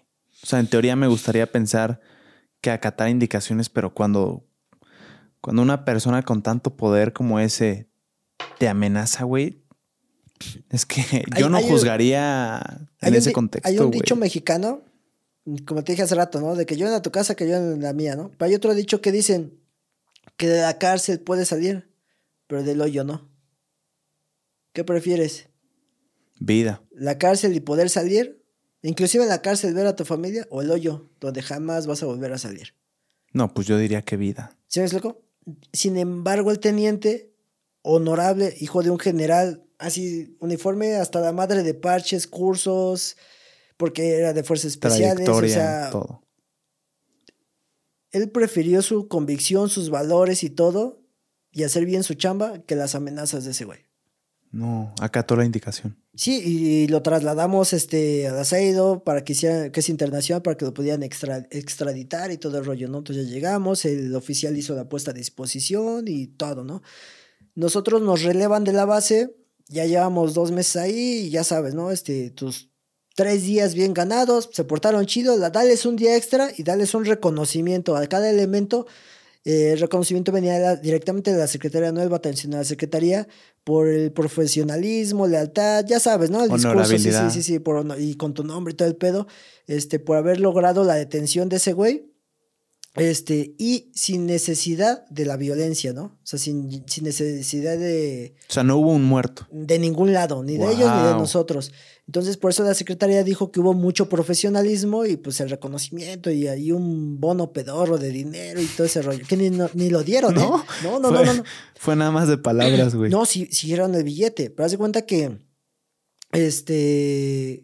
Por seguridad destruyeron las fatigas. Hay unas fatigas que es la relación del personal que participa en cada base, ¿no? Este, pues las desaparecieron por seguridad, que para que nadie supiera quién participó este, en esa base y en ese operativo. Pero la, la ¿cómo? ¿Qué es una fatiga? ¿La eh, relación? Es una hoja. Un documento donde viene el nombre de una lista de todos los elementos que participaron. Y por eso no llegó el dinero. ¿A quién se lo dan? No, el dinero llegó al batallón, pero no había quien dárselo. Exacto, no supieron a quién dárselo. Exactamente. No llegó a tu bolsa. Dicen las malas lenguas, no lo sé, que pues ya ahí se arreglaron el coronel con el pagador, no sé qué, tal desvío de fondo. Ok, ok. ¿Quién sabe? Es que billete no hubo. Ok. Pero tu reconocimiento, ¿qué reconocimiento, sí, no. Y este... Pero aquí, a mi punto de vista, lo que también está mal es de que pues el gobierno sabe el pedo en el que te estás metiendo, sabe con quién te estás metiendo y no te proteja, ¿no? ¿Qué necesidad de borrar un documento de un campo militar adentro de un batallón y de una oficina militar para que no se fugue la información? Pero ¿qué tal eh, allá donde fue la puesta a disposición no protegieron los datos del oficial? Que fue el que firmó la puesta a disposición. O sea, el que acató la, la orden. el que llevaba el mando de, de todos. Esa estuvo libre, esa información. Yo digo que sí. ¿Pasó? Nosotros en ese entonces estábamos, nuestra unidad estaba en el Estado de México. Cuatro, como tres meses después, sí, más o menos como tres meses después, nos llega la orden de que todo el batallón se iba de cambio. Haz de cuenta que de la parte del país, el capo pertenecía a una zona y a nosotros nos mandaron del batallón a otra zona que son como que los contrarios y de esa manera estos güeyes pues no pueden llegar acá. Entonces, para no había manera de que ni ellos vinieran ni nosotros fuéramos para allá y no nos pudiéramos cruzar, al menos nuestro batallón, con, ese, con esa célula de, delictiva, ¿no? Porque operaban en lugares lejos. Lejos. Entonces nos sacan del Estado de México a nosotros y nos mandan este, para Michoacán. Nosotros llegamos a Michoacán, causamos alta a nivel corporación, todo el batallón nos mandaron de cambio con fecha primero de septiembre, que por cierto parecíamos prisioneros de guerra, ahorita te digo por qué. Y fue septiembre, octubre, noviembre, diciembre, enero, como por enero más o menos, febrero, el teniente desapareció. O sea, él este, se lo trabó la tierra, nadie supo nada de él. Cuatro meses después. Más o menos. Y es cuenta que el batallón lo da como desertor simplemente haz cuenta que en el, en, el ejército. Como que hubiera renunciado. No, no, no, no. Haz cuenta que en el ejército hay dos cosas. Una, cuando tú metes tu baja, en el caso de los soldados, después de su contrato de tres años, tres años y un día, puedes meter tu baja cuando se te dé la gana. Este. Y la otra forma de salir es desertando. ¿Cómo desertas? Eh, faltando de tercer día. Ya ves que aquí en la vida civil, en un trabajo, este, conforme a la ley federal del trabajo, si faltas injustificadamente, pues te puede la empresa pues dar de baja. Sí, como decir, pues es que ya no tengo respuesta. Si no, ya lleva una semana y no vino, pues ya, dalo de baja. En el ejército es algo similar. Si tú después de tres días, este, faltando el tercer día, no te presentas, se levanta un acta como posible desertor. Posible, ¿por qué? Porque al final de cuentas nada los garantiza que te estás desertando, porque pues te puede haber pasado algo, o te mataron, o X, te enfermaste, ¿no? No sé lo que haya pasado, ¿no? Te secuestraron, ¿no? Entonces levanta un acta por posible delito de deserción, porque aparte es un delito. ¿Desertar es un delito? Sí, sí, sí. Anteriormente, este, tú te desertabas y te fuiste de pedo una semana, ¿no? Un ejemplo, te fuiste de pedo una semana, voy a la chamba, te presentas, a ver, sale este JP, eres desertor, te me vas a la prisión, este, cumples ahí tus tres meses y ya que terminas tus tres meses te incorporan a trabajar otra vez. Ah, ok. Pero en otro batallón de castigo. O sea, se te hay, hay, hay batallones de castigo. Ah, ok. Hay batallones que se catalogan como que los chidos y hay batallones que son como que los. Nadie quiere estar Que nadie quiere porque están en estados de la República feos o el clima está feo o la delincuencia está muy cabrona. Entonces hay, hay unidades de castigo. Ok. Este. ah, te digo, lo dan como, lo dan como desertor. Nadie supo nada de él. Y la vida siguió, ¿eh? O sea, no es como que yo lo vi, o sea, todo el mundo, ay, ¿y el teniente tal? Pues es cierto, ¿Quién sabe? Nadie supo nada de él. Y a mí se me hacía raro, porque yo me llevaba chido con él, se me hizo raro. Eh, siempre, él rentaba cerca del batallón, siempre tenía ahí su camioneta, ni su camioneta se veía nada. Pues a lo mejor ya se desertó, agarró sus cosas y se fue. ¿Quién sabe? ¿Qué pasó? Tiempo después, un buen de tiempo después, a mí otro de mis compañeros me contó de que los de contra, de ahí del batallón, porque tenemos un, pelotón de contrainteligencia dentro del, batallón, de que estaban comentando de que habían encontrado el cuerpo del comandante este, en un estado del norte de, la República. Y pues las piezas se unen posiblemente. Pues hay un chingo de teorías, pero pues quién quita que no, este, pues lo alcanzó el pasado, ¿no? Hijo. Entonces son situaciones en las que es lo que te digo, está cabrón de que te ponen entre la espada y la pared. y que el gobierno no protege tus datos y mucha gente, mucha gente crítica, ¿sabes? Luego pues, llego a ver los comentarios, ya sabes, en YouTube, ¿no? En mi canal, este, ay, ¿de qué le sirve que traigan ese armamento? ¿De qué sirve tanto adiestramiento si no sirven para nada, ¿no? O esos videos que se han hecho virales, este, donde gente golpea a militares y les quita su arma. No sé si ah, has llegado a ver no, no he visto ni uno de esos. Hay, hay videos donde gente golpea a los soldados en algunos pueblos o comunidades y los soldados se dejan y les quitan las ah. armas y cosas así, ¿no? Y al final del día, no es porque el soldado sea pendejo, perdón la palabra, no es porque el soldado sea pendejo. El soldado está entrenado y está entrenado para combatir cuerpo a cuerpo y armado. Y no un civil. A otro güey armado. Exactamente. Si el soldado no se defiende, es porque no tiene el respaldo atrás si el soldado se defiende y, no, no ataca al, ciudadano, simplemente si se defiende, derechos humanos hace que se vaya a la cárcel. Entonces muchos de esos... Hasta con el contexto de toda la situación. Sí, sí, sí, porque al fin de cuentas, pues ya me desarmaron, soy militar, me desarmaron, pero si el civil se me pone bravo y pues le pongo la madre derechos humanos, él y todo el mundo me va, me va a querer meter a la cárcel a mí porque a fin de cuentas es abuso de la fuerza porque yo ya tengo un entrenamiento. Contra un civil. Exactamente, que no tiene entrenamiento. ¿Sí me explico? Entonces al final del día, el soldado si se deja, si no se defiende, si deja que le quiten el arma, que lo escupan, que lo pateen, no es por pendejo, es porque tiene familia. Y prefiere aguantar que lo estén maltratando, que esos maltratos pues ya no le hacen nada a defenderse. Después de 500 tablas. A defenderse y que el día de mañana pues le cambien su uniforme verde por el azul, ¿no? Claro. O sea, hay muchas situaciones que no se ven en otros países. Tú ves, por ejemplo, en Estados Unidos, aquí con nuestros vecinos. El respeto a los soldados es impresionante. Y hasta los policías. ¿Cuándo jamás en la vida se ha visto que un, un civil le falta el respeto a un policía? Jamás. No se ponen pendejos los policías. Los policías, este, pues, el policía si putea al civil. Te dan en tu madre. Te putean por cualquier cosa y te llevan y les vale madre, ¿no? Y el gobierno le da toda la razón siempre a la autoridad. Aquí, mm. aquí en México no. ¿Por qué crees que sea eso? Porque aquí en México dejan, el gobierno deja que derechos humanos tenga todo el control. Y se han visto muchos casos, eh, aquí por ejemplo en la Ciudad de México, de policías aventándose un tiro con ciudadanos, ¿no? Sí, sí. Y que los ciudadanos le ponen en la madre al policía y no hay pedo. Y al revés también, ¿no? De policías sí he visto videos. De, de todo se ha visto, pero al final del día no hay ese respeto. O sea, la gente no ve como autoridad al policía, independiente de que nuestra policía no es la mejor del mundo, porque también están muy quemados, ¿no? Por, por gandallas y etcétera, etcétera, ¿no? Pero este, al final del día, pues no, no hay ese respeto, ¿no? no hay, no hay ese respeto, pero te digo, también se lo han ganado los policías porque hay muchos que también son bien gandallas, por así decirlo, ¿no? Y no, digo que, no vamos a tapar el sol con un dedo, ¿no? No digo que sean cosas que no se hacen, ¿no? De que muchos servidores públicos abusan de su poder con los ciudadanos, ¿no? porque se, es muy común. Tristemente es muy común en nuestro, en nuestro país. Y hablando en mi experiencia personal, y nosotros como militares, también a veces llegábamos a tomar algún tipo de acción de ese tipo, pero no con cualquier persona. A lo que a mí me enseñaron, o en la vieja escuela, era, por ejemplo, la gente, el pueblo, un ciudadano respetable, tratarlo con respeto. A los delincuentes, secuestradores, violadores y demás, no merecen respeto. Entonces... Eso te enseñaron. Sí. Entonces, digo, estoy hablando de hace ya más de 10 años, ¿no? Ok. Digo, actualmente ya derechos humanos está más fuerte, tiene más controlado y ahí se dan menos de esos casos, pero sí se daban.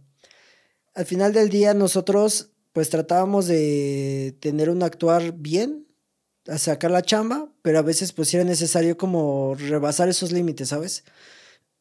y se llegaba a dar situaciones, por ejemplo, como en la base de operaciones de, del Estado de México.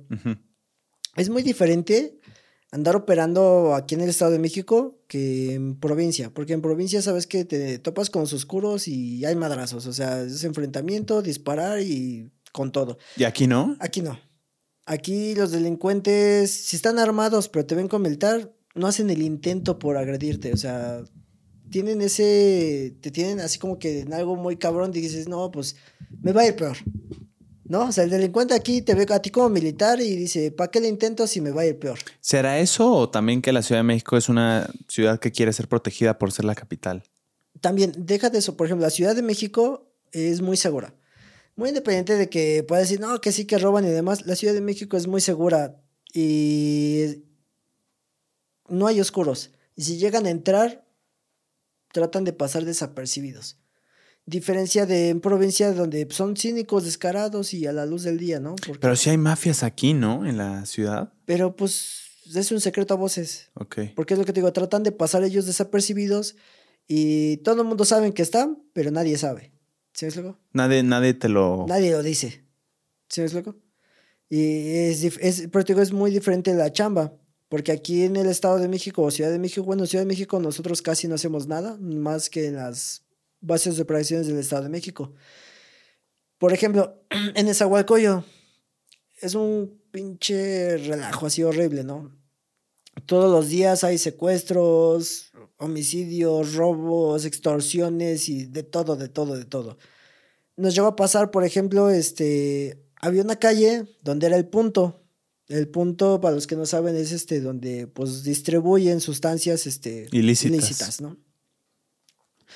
Siempre que llegábamos a ese punto, se nos escapaba el vendedor. Siempre, siempre nos ganaba, siempre, siempre nos ganaba. Este, entonces, le echamos estrategia. ¿Pero que se echaba a correr o...? Sí, sí, sí, sí, sí.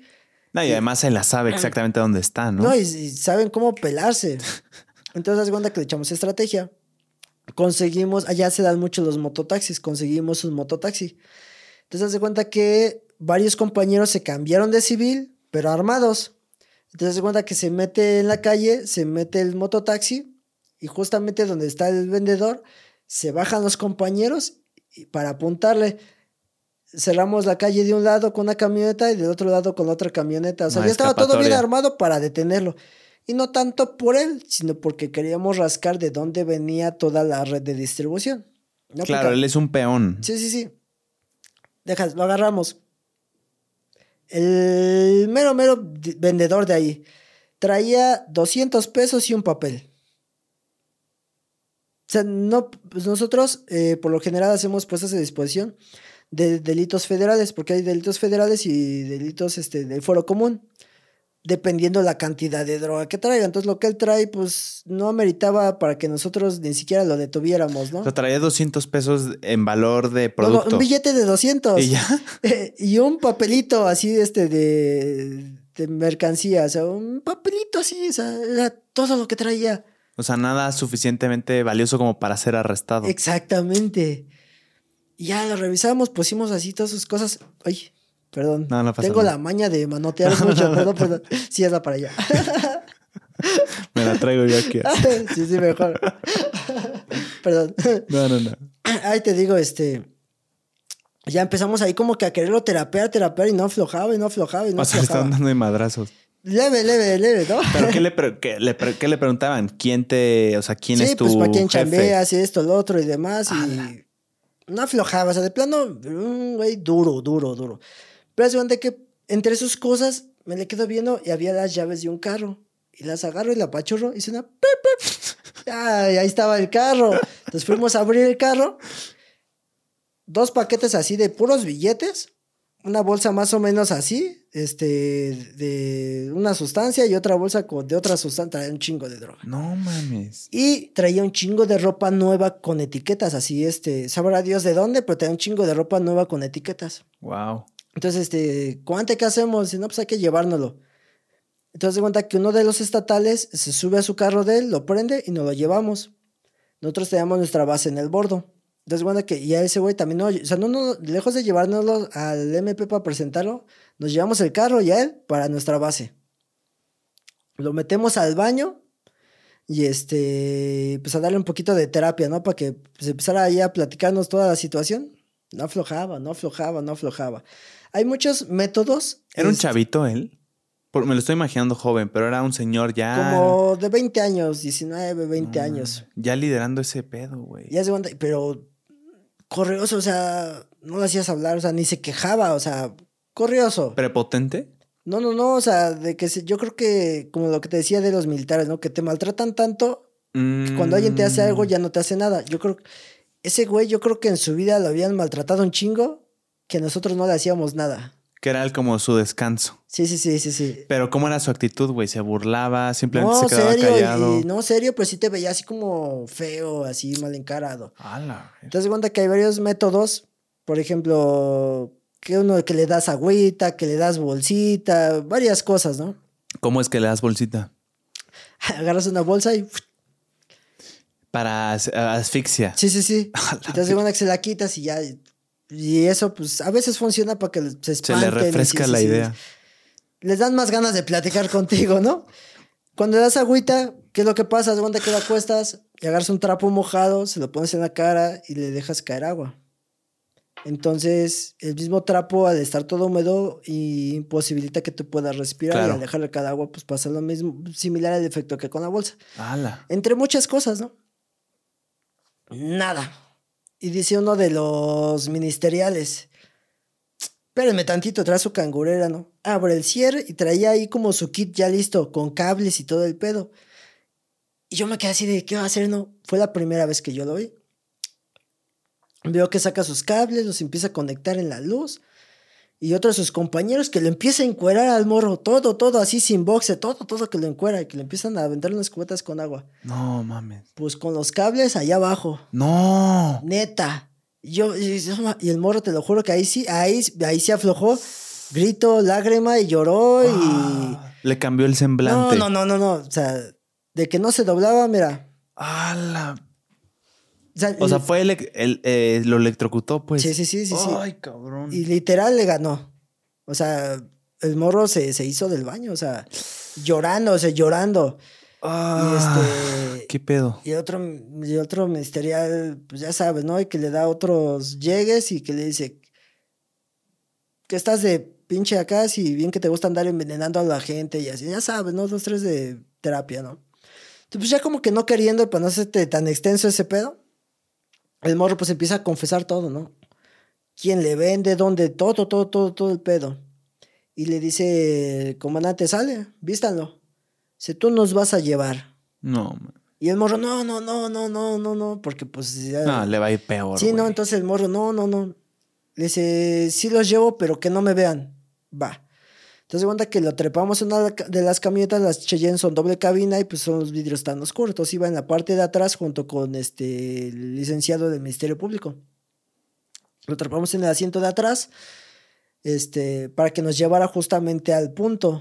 Él no nos quiso decir exactamente quién era el mero mero, pero sí nos llevó a donde él llegaba y le daban todo.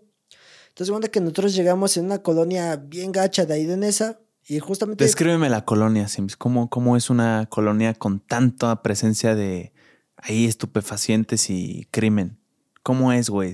¿Cómo se, es el se ambiente? Siente, se siente el ambiente pesado. Es- es- dime, no sé cómo explicarlo, no sé si a alguien le ha pasado, de que llegas a algún lugar y se siente el ambiente pesado. Haz cuenta que ahí en esa, pues hay colonias más o menos y hay unas muy, muy feas, tanto desde panorama, pavimento, haz de cuenta que calles de terracería, por si hay muchos baches, pero ahí todo lleno de baches, este, mucha terracería, las paredes de todas las casas se ven así como feas, maltratadas, grafiteadas, o sea... ¿Gente en la calle o no? De todo, sí, ¿Sí? muchos vagos. O sea, se nota que es una colonia, este, popular o pobre, por así decirlo. Pero a otro nivel de peligroso, ¿no? Sí, sí, sí. De que llegas y ves un chingo de malandros por todos lados, ¿no? Gente mal encarada, tatuados que te ven feo y demás, ¿no? Digo, ¿Te no, dicen no. algo? A nosotros no tanto. No. A nosotros, pues sí, es de que, es lo que te digo, muchos este, de los delincuentes es como que de, mejor no me meto en pedos. Y sobre todo allá, porque la policía municipal es muy gandalla. Ah. Entonces ya traen ese patrón de que la autoridad los putea. Entonces, de hecho, estos pues, nos va a ir peor. ¿no? Claro. Que inclusive, ahorita, para un paréntesis, a nosotros nos tocó ver cómo los municipales de ahí son bien gandallas. Y me dice uno de mis compañeros del ejército, dice, no, mi hermano, no, pendientes para que a mí me vaya a algún día me agarre un municipal. Dice, no, dice, son bien pasados de lanza. ¿Sí me explico? ¿Neta? ¿En qué sentido? De que sí putean a medio mundo sin saber y sin razón, o sea... No, o sea, madrazo. Sí, sí, sí, son, son bien gandallas. O son Yo creo que te refieres a estafa, o sea, de pedir dinero. También, no, no, va incluido, todo, va incluido. Es el combo. Sí, no, no, o sea, la verdad, este, no es mala onda. conozco muchos policías de la Ciudad de México, del Estado de México, y nada que ver, o sea, no, no es mal pedo, pero los de la Ciudad de México son otro pedo. O sea, hasta el trato que te dan es otro pedo, pero en el Estado de México es como tierra de nadie. El combo mordida. Sí, no, hacen, hacen lo que quieren y nadie les dice nada, ¿no? No mames. Entonces, segunda que nosotros llegamos a la calle eh, y es segunda que está así una casa como azul, toda fea, zaguán abierto, pero adentro del, del estacionamiento tienen un sillón y están ahí sentados varios güeyes y todo el rollo y tienen, pues ya sabes, la chela, fumando y de todo un poco. Entonces nosotros llegamos y ellos están adentro y pues pensaron que no nos íbamos a meter, ¿no? ¿Iban uniformados ustedes? Nosotros sí. Ok. Sí, pero nosotros llegamos en putiza, las camitas se frenan ¡ah! de golpe, brinco para abajo y así como llegamos, pásale para acá. Y nada, que no se pueden, cállate. Los agarramos y los sacamos hacia la banqueta y hacia la pared todos, pum, pum, pum, pum. Los empezamos a revisar y pues lo normal, ¿no? De que todo el mundo trae pues sí traen una que otra sustancia de su consumo y lo que andaban consumiendo ahí, pues la mayoría los empezamos a separar. Y uno por uno a darles terapias. ¿Sabe qué? Ya, ese güey que está allá de short ya me dijo que tú eres el bueno y ahorita te vas a ir a chingar, entonces de aquí ya no te me mueves, porque todos esos que están ahí están diciendo que tú eres el jefe y ahorita a ti te vamos a presentar. Es más, ya ni me le a este ya ni me le peguen. Porque este es el que vamos a presentar y lo necesitamos enterito. No, no, yo no sé. Entonces, ¿quién es el bueno? Ellos dicen que eres tú. ¿Qué prefieres? ¿Que te embarquen? ¿Te vas a chingar? tú no, no, yo no soy, yo no soy. Yo... ¿Sí me explico? Pura psicología. Sí, ¿eh? sí, sí. O sea, empezamos a terapia. Te das cuenta que está el güey es así recargado con los ojos cerrados en el carro y en el carro, pegando en el carro así de ¡pah! En la lámina, bien duro y, brincaba, ¿no? Pobre tío, ¿dónde abren los ojos? ¿Por qué me volteas a ver? Y así, ¿no? ¿Quién? ¿Al que habían traído? No, no, no, no, no. El que traíamos estaba escondido dentro de, de nuestra camisa y nadie lo veía. Sino los que estaban ahí cotorreando, ¿no? Estábamos tratando de sacar información al final, pues sí, todos le pusieron dedo a uno solo. No. O sea, todos les dijimos, no, tú eres el bueno. Y todos señalaban al mismo. ¿Y cómo ven? No, pues dicen que es ese, sale. Lo agarramos. Ah, no, ¿dónde vive? No, pues él vive allá arriba, en la vecindad, vive en tal cuarto. Todos le pusieron dedo a él, que era el chido, y dónde vivía. Entonces, cuenta que nos metemos. Y antes de agarrar las escaleras, está una señora parada ahí, abre su puerta, embarazada, con una niña como de cuatro años. Y este, dice, ¿qué está pasando? Y nosotros, buenas noches, señora, ¿está usted bien? ¿Le, han hecho algo? No, no, todo bien. Dice, ¿pero qué está pasando? Y nosotros, no, nada, este, no se preocupe, todo está bien. Puede introducir a su domicilio, no pasa nada. Y la señora no se metió, se quedó ahí en el chisme. Ah, chinga. Sí, sí, sí. Nosotros subimos y justamente arriba de ella estaba donde vivía el chavo. Entramos y en la mesa tenía un Jesús Malverde, este, tenía una báscula y un chingo de papelitos así ya cortados, pero abiertos, como de, que, iban a empacar. ¿Qué es un Jesús Malverde, perdón? Es este un santo este que adoran la mayoría de los que se dedican a vender sustancias ilegales. ¿A poco? Es como que el santo de ellos, que es el que los Ah. protege. Ok, no, sabía. sí, tenía ahí un Jesús Malverde, este, con su cigarro verde y todo el pedo. Pues ya no. Y estaba una chava, jovencita, yo creo como 16, 17 años. Y este, ya nos metimos y a ver, ¿dónde está la, la mercancía? No, pues no te, no, ¿cómo no? Y así, ¿no? Empezamos a revisar toda la casa y, y ella preguntaba por su novio, ¿no? Pues nos lo vamos a llevar, o sea, ya Se llamaba. se llamaba, o sea, ni te puedes bajar a despedir porque ya se llamaba. Y le dice la morra a uno de mis compañeros, me dice, ¿qué tengo que hacer para que no se lo lleven? Es más, si quieren me dejo de todos. Dice, pero no se lo lleven, por favor no se lleven a mi novio. Y llorando, la, la morrita llorando, ¿no? Y dice mi compañero, Qué no. perro horror. Dice, nosotros no te vamos a tocar, nosotros no somos así. Y este, pues no hay, no hay nada que tú puedas hacer por él. Nosotros ven- venimos por el líder y, y nos lo vamos a llevar. Y dice ella, pero es que él no es el líder, él no es el jefe de nadie. Dice, a él solamente le dan una lana por este cortar y empaquetar todo. Él ni la vende, ni la trae, ni nada. Dice, nada más le dan un, pues una lanita por empacarlo. Es lo único que hacemos nosotros. Empacar y pesar. Y le digo, entonces, ¿quién le da la, pues, mercancía? Dice, se la da este, la señora de aquí abajo, la que está embarazada. Y nos quedamos y neta, dice, sí.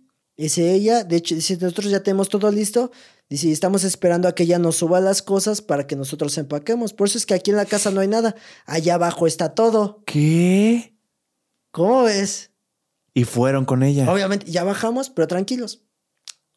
Y dice uno de los ministeriales, este, dice, señora, buenas noches, ¿usted ha visto algo, este, raro por aquí con estos chavos? Porque, pues, nos dieron una denuncia, pero no encontramos nada. Dice la señora, no, pues, este, no, aquí todos, este, pues sí les gusta cotorrear y fuman y así, pero, pues, todo tranquilo, ¿no? Qué inteligente, güey. Ajá, entonces se cuenta que agarra y le dice el ministerial, ¿nos permitiría pasar a su domicilio? Y le hace, sí, pásenle. Entonces abre la puerta y nos metemos. No, pues, este, ella pensó que íbamos a platicar, así como nos metimos, le empezamos a voltear toda la casa así, machín, machín. Entonces en cuenta que entramos al cuarto. Pensó que íbamos a platicar. Sí, vamos a saber. Pues, porque al final de cuentas nosotros le pedimos permiso para ingresar a su domicilio. No la empujamos ni nada porque también como está embarazada no es como que la podamos ni maltratar ni empujar porque hay pedísimo, ¿no? Sí, sí, sí. Entonces se cuenta que nos deja pasar, ya entramos, empezamos a voltear la casa de cabeza y tenía una figura como de unos 70 más o menos de una muerte. Y en las manos así traía un chingo de cadenas de oro, dinero y también traía este, sustancias ilegales, ¿no? Yo creo que parte de su ofrenda, sabrá Dios este, si eso sea parte de su ofrenda. Claro. El chiste es que así estaba, ¿no? Y justamente atrás de donde estaba la figura esa, ahí tenía toda, toda la mercancía. Tenía un chingo de, de merca. Entonces ya empezamos a sacar todo, a tomar fotos y... ¿Qué pedo? Entonces se cuenta que el ministerio le dice, señora, este, está consciente de todo esto, entonces a partir de ahorita usted queda detenida. Y dice al señor, no, no, este, déjenme marcarle a mi hermana para que venga por mi hija. La de cuatro años. Perdón. Y dice el ministerial, no, permítame. Le habla al licenciado del Ministerio Público. Ya entran los dos licenciados, el de Foro Común y el de Foro Federal. Entonces, el que es de PGR, bueno, anteriormente que era PGR, ahora ya es Fiscalía, eh, le dice el licenciado, Dice, mire señora, eh, yo le voy a leer sus derechos, le voy a explicar los artículos y los delitos en los que usted está infringiendo son delitos contra la, de daños contra la salud, todo ese rollo, ¿no? Dice, en este momento usted va a quedar este, detenida y va a ser puesta a disposición. Su domicilio, su casa va a quedar este, embargada y su hija va a pasar a disposición del DIF. No mames. Y se pone a llorar la señora y dice, no, dice, aunque sea dejen que mi hermana venga por mi hija, no quiero que se la lleve, se la lleve el DIF. Sí, claro. Se puede quedar con mi familia. Y le dice el licenciado, no, su hija va a pasar al DIF. Que se mm. suelta a llorar más feo la señora, ¿no? Hasta yo sentí feo, ¿no? Pero pues yo no estaba viendo, escuchando y calladito, ¿no? Sí, claro. Pues ahí dando la seguridad por si cualquier cosa que pasara, ¿no? Y le dice el licenciado, bien listo, ¿no? Ya después él me explicó el por qué. ¿Por qué le metió miedo de esa manera? Le dice el licenciado, mire, señora, le voy, a, le voy a proponer algo. Yo le voy a tener consideración porque está embarazada y porque su hija es muy pequeña y porque la vida en el DIF y en una casa hogar va a ser difícil. Yo ahorita le voy a elaborar su puesta a disposición y le voy a echar la mano, ¿qué le parece? Yo voy a redactar que la detuvimos aquí en la esquina de su casa, en la colonia, aquí en la esquina, y la detuvimos a usted, y usted estaba trasladando la mercancía sola. De esa manera, usted pues obviamente va a quedar a disposición, pero no queda embargada su casa y su hija se la puede quedar su hermana. ¿Qué le parece? Sí, yo lo firmo. ¿A cambio de qué? De nada. ¿De nada? Nada, nada más tenía que aceptar la historia que le dio el MP. ¿Ah? Y la señora, igual que tú, es que a toda madre, ¿no? ¿Sí o no? Sí, claro, güey. Sin saber que el favor no lo estaba haciendo ella. ¿Por qué crees? No sé, güey. Algo que utilizan los policías viejos, ministeriales, los de la fiscalía, ministerio, todo el mundo, es aprovechar la ignorancia de las personas y el desconocimiento de muchas cosas. Si nosotros nos hallamos detenida, como fueron los hechos, el simple hecho de meternos sin autorización a su domicilio, que es allanamiento, de entrada.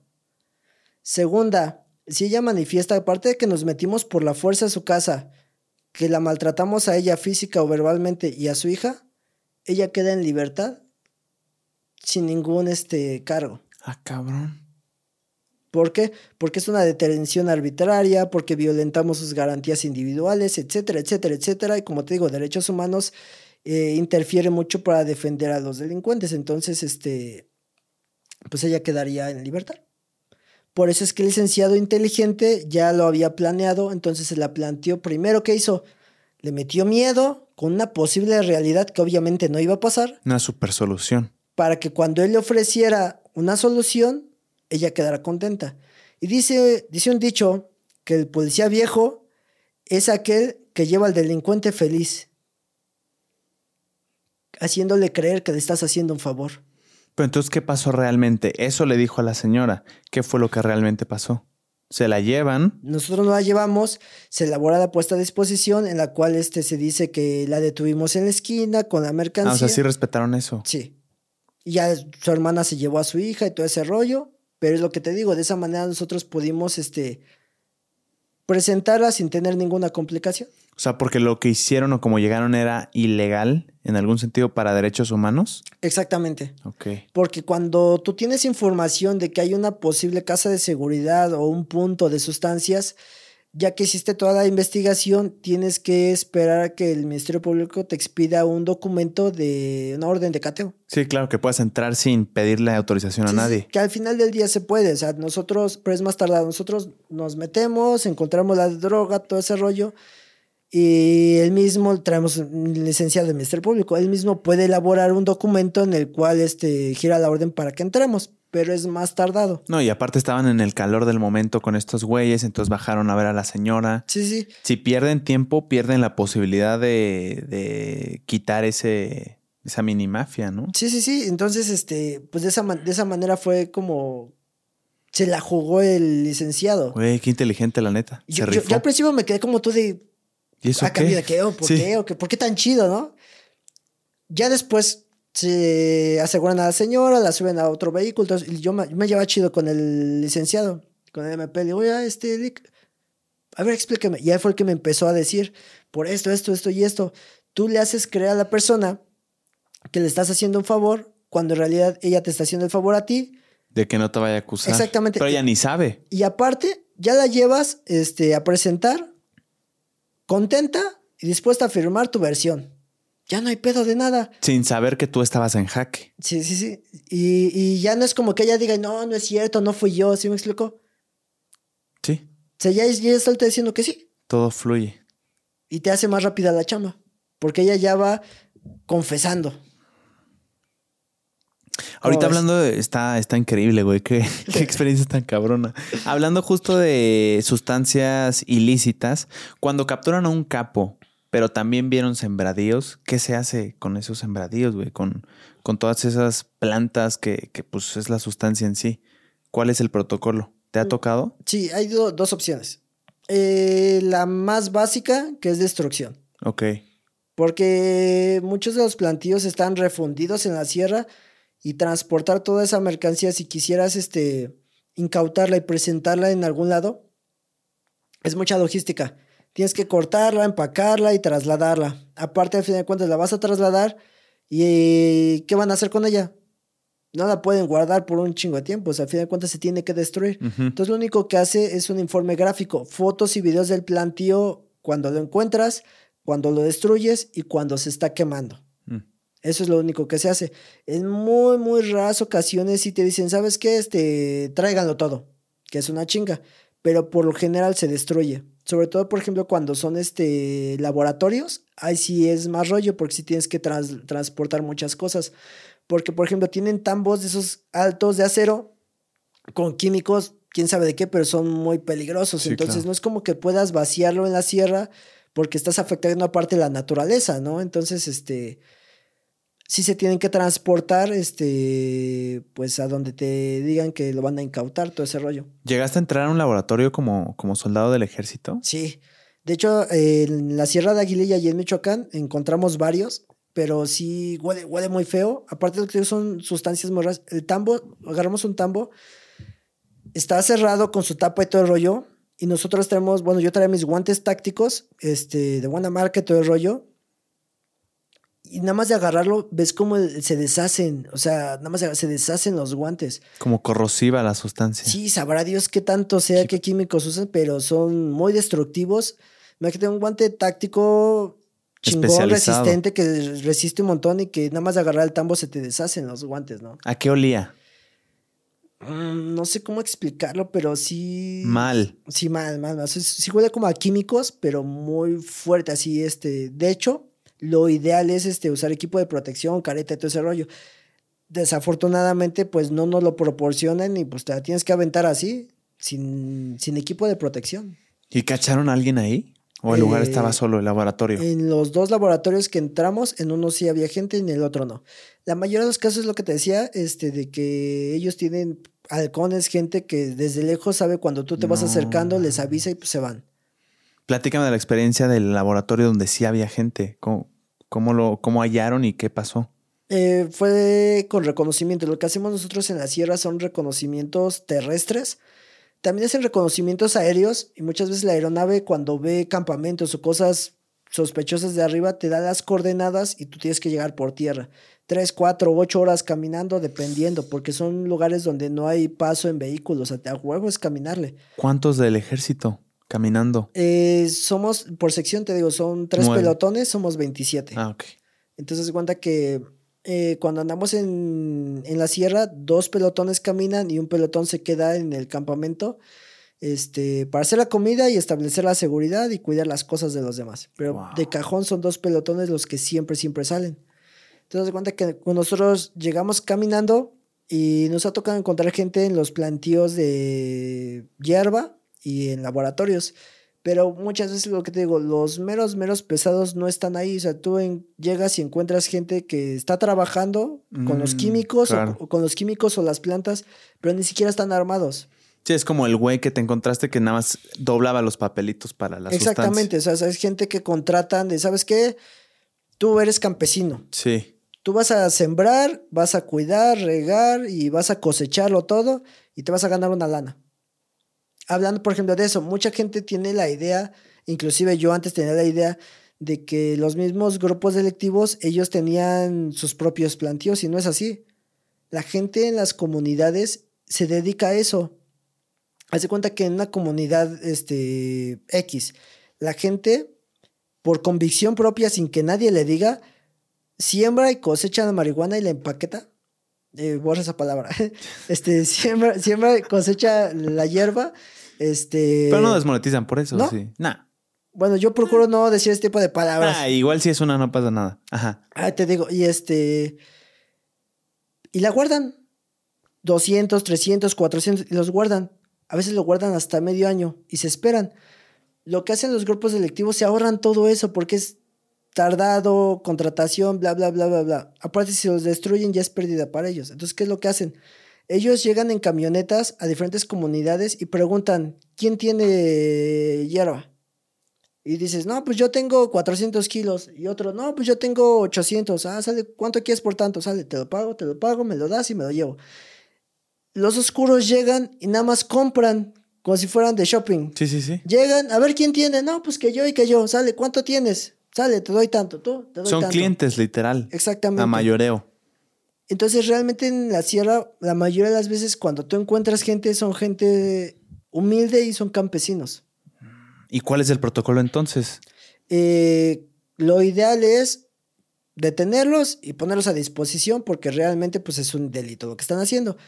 Muchos de los comandantes son como que accesibles, ¿no? Es como que desaparecete de mi vista y pues yo digo que no encontré a nadie, ¿no? Ah, o sabes qué, lo que estás haciendo está mal, estás consciente de ello, es un delito y tienes dos sopas. Te pongo a disposición o te pones a destruirlo conmigo. Y nosotros nos ahorramos un poco la chamba. Fantástico. Entonces compras tu libertad, pues poniéndote. Y nos ayudas. Destruyendo esa madre. O sea, porque la neta sí es una chinga. Este, no, me imagino. ¿Qué es lo que se tiene que hacer? ¿Cómo lo destruyen? Con machete, puro machetazo, pum, pum, hectáreas de, de plantíos. Yo creo que lo quemaban. No, no, primero tienes que cortarlo ya que lo cortas, haces como una cama y ahí lo haces una montaña y ahí lo, lo prendes. ¿Y por qué no solo lo queman? Porque, se hace un desmadre. Se hace un desmadre y se te puede salir de control. Entonces, cuenta que haces una cama, ahí lo prendes y en dado caso que se llega a salir, pues haces una guardarraya y como delimitas eh, la salida del fuego. Oye, en el incendio huele a pura, a pura hierba. Sí, no, y te duele la cabeza horrible. y te drogas un poquito. Bastante. Pero aquí el detalle es que hay una gran diferencia. Cuando la fuman las personas X, los que son consumidores, la fuman seca. y nada más les da el efecto y no tienen pedos. Sí. El pedo es cuando la quemas la hierba verde, o sea, fresquecita, o sea, húmeda. húmeda, porque te duele mucho la cabeza. Mm. O sea, me ha tocado o me llegó a tocar destruir este cuando ya está seca y empaquetada para vender y no tienes pedos. Pero cuando tú cortas las hierbas y las quemas, te duele mucho la cabeza. Además de que si te, te alucina un poquito. Aparte que la hierba así fresca, a mí en lo personal tengo piel delicada, me causa mucha como alergia, mucha reacción. Luego andaba cargando así los monches de hierba y me salía como salpudillido en el cuello. No mames. O sea, y a diferencia de la hierba ya seca, pues no tengo temas de nada. Ya. Mi querido Sims, eh, llevamos dos horas de plática, se me pasaron realmente rápido. Te agradezco mucho por, por haber contado un poco de tus experiencias anécdotas. Nos faltó seguro demasiado. Sí, Es por eso que tampoco vamos a estar aquí ocho horas, porque podemos hacer una parte dos cuando tú quieras, me encantaría. Y no, algo que quieras decir, güey, yo te quiero agradecer por, por contarme eso, por explicarme. Me voy con risas, güey, me voy con aprendizaje y también con cosas que digo, no mames, qué, qué horrible país a veces en ciertos contextos se pone. Eh, pero tú algo que quieras decir, algo que quieras contar, que realmente quieras en esta primera parte dejar claro lo que tú quieras. Pues, mira, como te decía con los temas de discapacidad, ¿no? Así como me gustaba o me gusta hacer por las personas lo que me hubiera gustado que hicieran por mí, también lo con los temas militares en mi canal. Trato de a los chavos que quieren entrar, aconsejarlos y sepan a lo que le tiran.